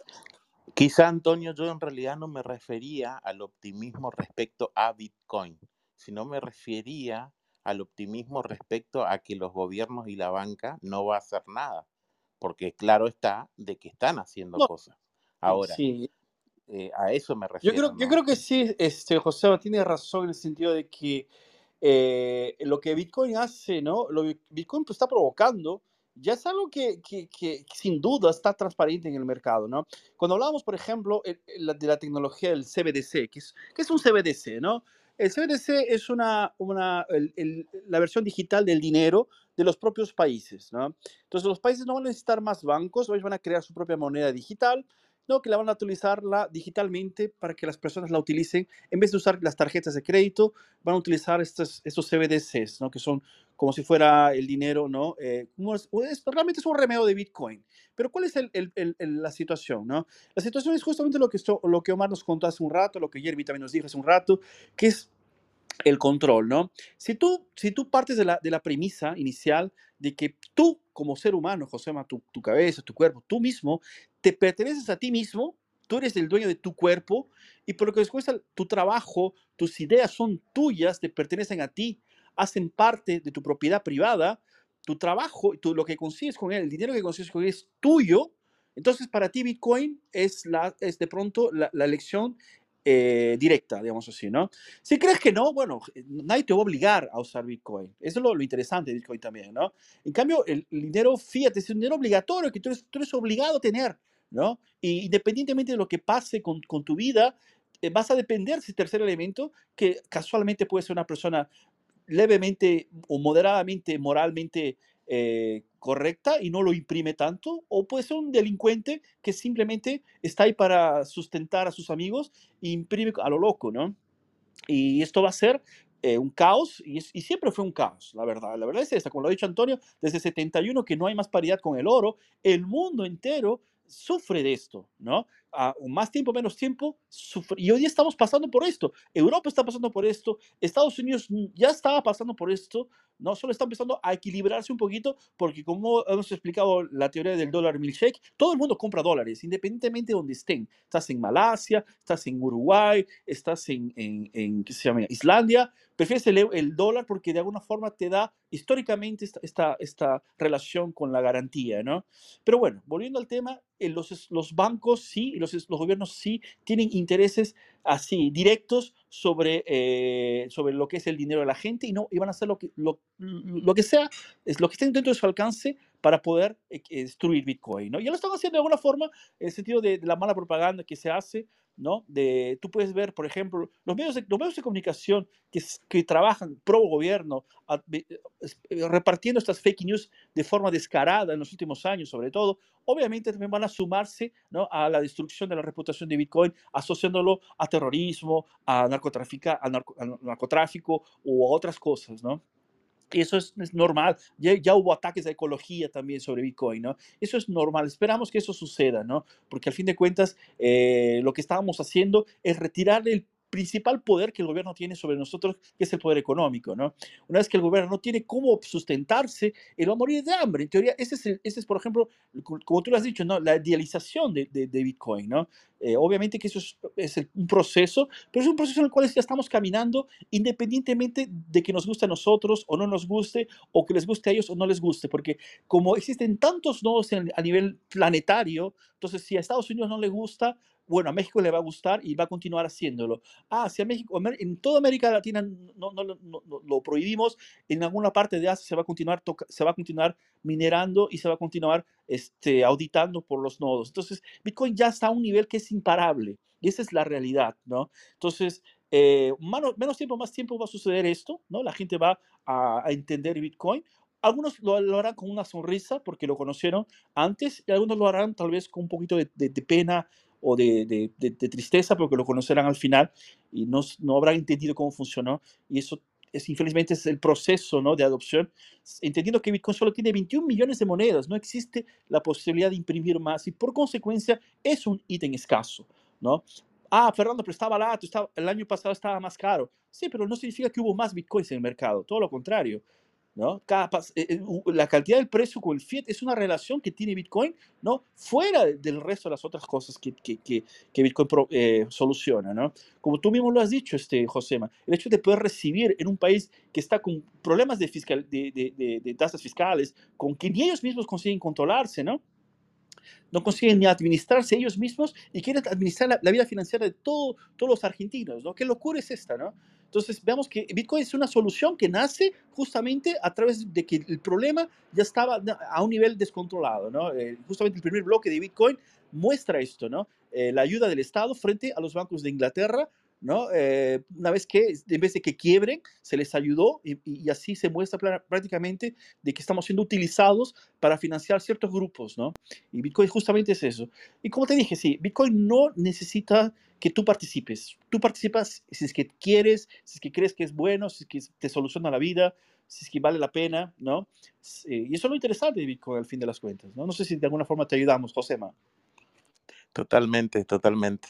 Gracias, chicos. Perfecto, chicos. Y de hecho, Josema, vivimos con un ataque permanente desde todos los frentes, la narrativa, los propios exchanges un ataque a Bitcoin permanente, o sea, digamos que no, no paran. O sea, quiero decir, obviamente nadie quiere perder la capacidad de imprimir el dinero que compra recursos, talento, etcétera, ¿no? O sea, que vamos a seguir así. Hoy quería haber sacado, Fernando, te envié la noticia, imagino que no la encontraste en es verdad, es verdad. en español, pero vamos, que muy por anotarlo y a lo mejor la próxima semana, hay una nueva actualización de Bitcoin, que es la 24.0, y, y se quiere incluir un aspecto muy interesante y además que que parece muy superficial, pero que es importante, que es el famoso RBF, que es el Replace by Fee, la posibilidad que existe de cuando envías una transacción modificar eh, la comisión para que, digamos, se confirme mucho más rápido o no. Es algo que ya existe, por defecto cualquier nodo lo puede activar, pero, pero viene apagado por defecto y claro, la mayoría de la gente no toca las cosas que vienen por defecto, ¿no? Entonces hay, hay toda una discusión al respecto porque hay, hay muchas personas en el mercado que están desarrollando eh, aplicaciones como Moon Wallet y demás que permiten el, transacciones con cero confirmaciones. Quiero decir, en el momento en que está firmada, aunque no esté confirmada, eh, digamos que la, es válida para ellos. Pero esto permitiría, y, se ellos tienen un riesgo, tienen el riesgo de que si yo me pongo en contacto con un minero y le mando mi transacción, en realidad puedo estar haciendo un doble pago. No porque exista un doble pago en Bitcoin, sino porque esa confirmación que yo le envío al minero va a entrar en el próximo bloque porque le he pagado más y entonces van a ir los Bitcoins a otra dirección y Moon Wallet o las aplicaciones que utilizan la posibilidad de cero confirmaciones ya me han prestado el servicio, me han dado algo a cambio. Con lo cual, en el fondo, ellos han asumido un riesgo porque pensaban que no iba a pasar nada pero puede pasar. Entonces se quiere resolver en la próxima actualización, pero hay un gran debate interno que tiene dividido, digamos, a, a las personas que participamos, digamos, del día a día de Bitcoin, no yo directamente, pero mucha gente que nos interesa ver las, las propuestas que hay de actualización y demás, ¿no? Y que yo quería haber sacado hoy, pero bueno, ya lo hablamos o lo hablamos en Twitter o lo hablamos la próxima semana, el viernes. yo, creo, que, es muy interesante ese debate. Yo creo que está bueno para Twitter ese de ahí porque es bien amplio, ¿no? Y, y, de hecho, ¿no? Justamente es interesante porque a partir de este tipo de, de, de noticias, de, información, se puede entender cómo funciona la parte del consenso de Bitcoin, cómo es de, eh, demora y justamente es importante que demore porque se necesita que varias personas auditen esa información y vean que no sea perjudicial para todos, ¿no? Y eso es una cosa interesante que es único y, bueno, eh, Bitcoin lo tiene así de, de, pronto desde fábrica, ¿no?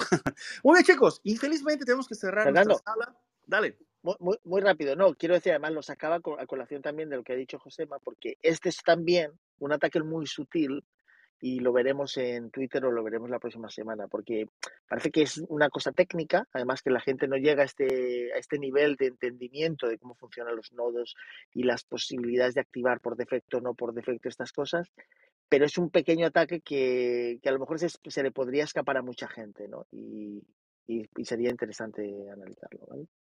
Chévere, genial. Muy bien, Antonio, muchas gracias, chicos. Dios, qué sala muy buena hoy día. Yo tengo que agradecerles a todos ustedes porque, porque siempre nos ayudan a estar están con nosotros hoy día. Para los que no nos conocen, estamos, estamos Bitcoin Latino. Estamos hablando de Bitcoin todos los viernes, ¿no? Eh, busca nuestro, nuestro club, se llama Bitcoin Latino, acompáñanos, ¿no? Si nos puedes seguir en Twitter, también sería muy chévere. Siempre estamos hablando de información. Si tienes alguna pregunta de Bitcoin, ah, me hubiera gustado preguntar tal cosa, tengo dudas sobre esto, ¿no? Mándanos un avión o, o, de pronto mándanos un mensaje en Twitter, que siempre estamos eh, hablando con la gente, o sube aquí una hora, que no sea a esta hora porque estamos terminando, tal vez más temprano, para, para poder conversar contigo sobre Bitcoin. Eh, es importante que todo el mundo tenga un, espacio aquí para que la gente que que no sepa sobre Bitcoin, a la gente que tuvo una mala experiencia, que cree que el Bitcoin no funciona, también me gustaría escuchar, porque al fin de cuentas siempre es bueno ¿no? tener todas las visiones sobre el tema. ¿Dale? Chicos, muchas gracias a todos, que tengan un excelente fin de semana, un excelente viernes, ¿no? Gracias a Dios por esta semana maravillosa, a nuestro amigo Mar, Nora, Josema, Mariví, Antonio, Jeremy y a todos los que están aquí abajo, un fuerte abrazo y nos vemos el miércoles o el viernes, que no es mejor. Ustedes deciden. Chicos, muchas gracias. Cuídense. Buen, buen fin de semana.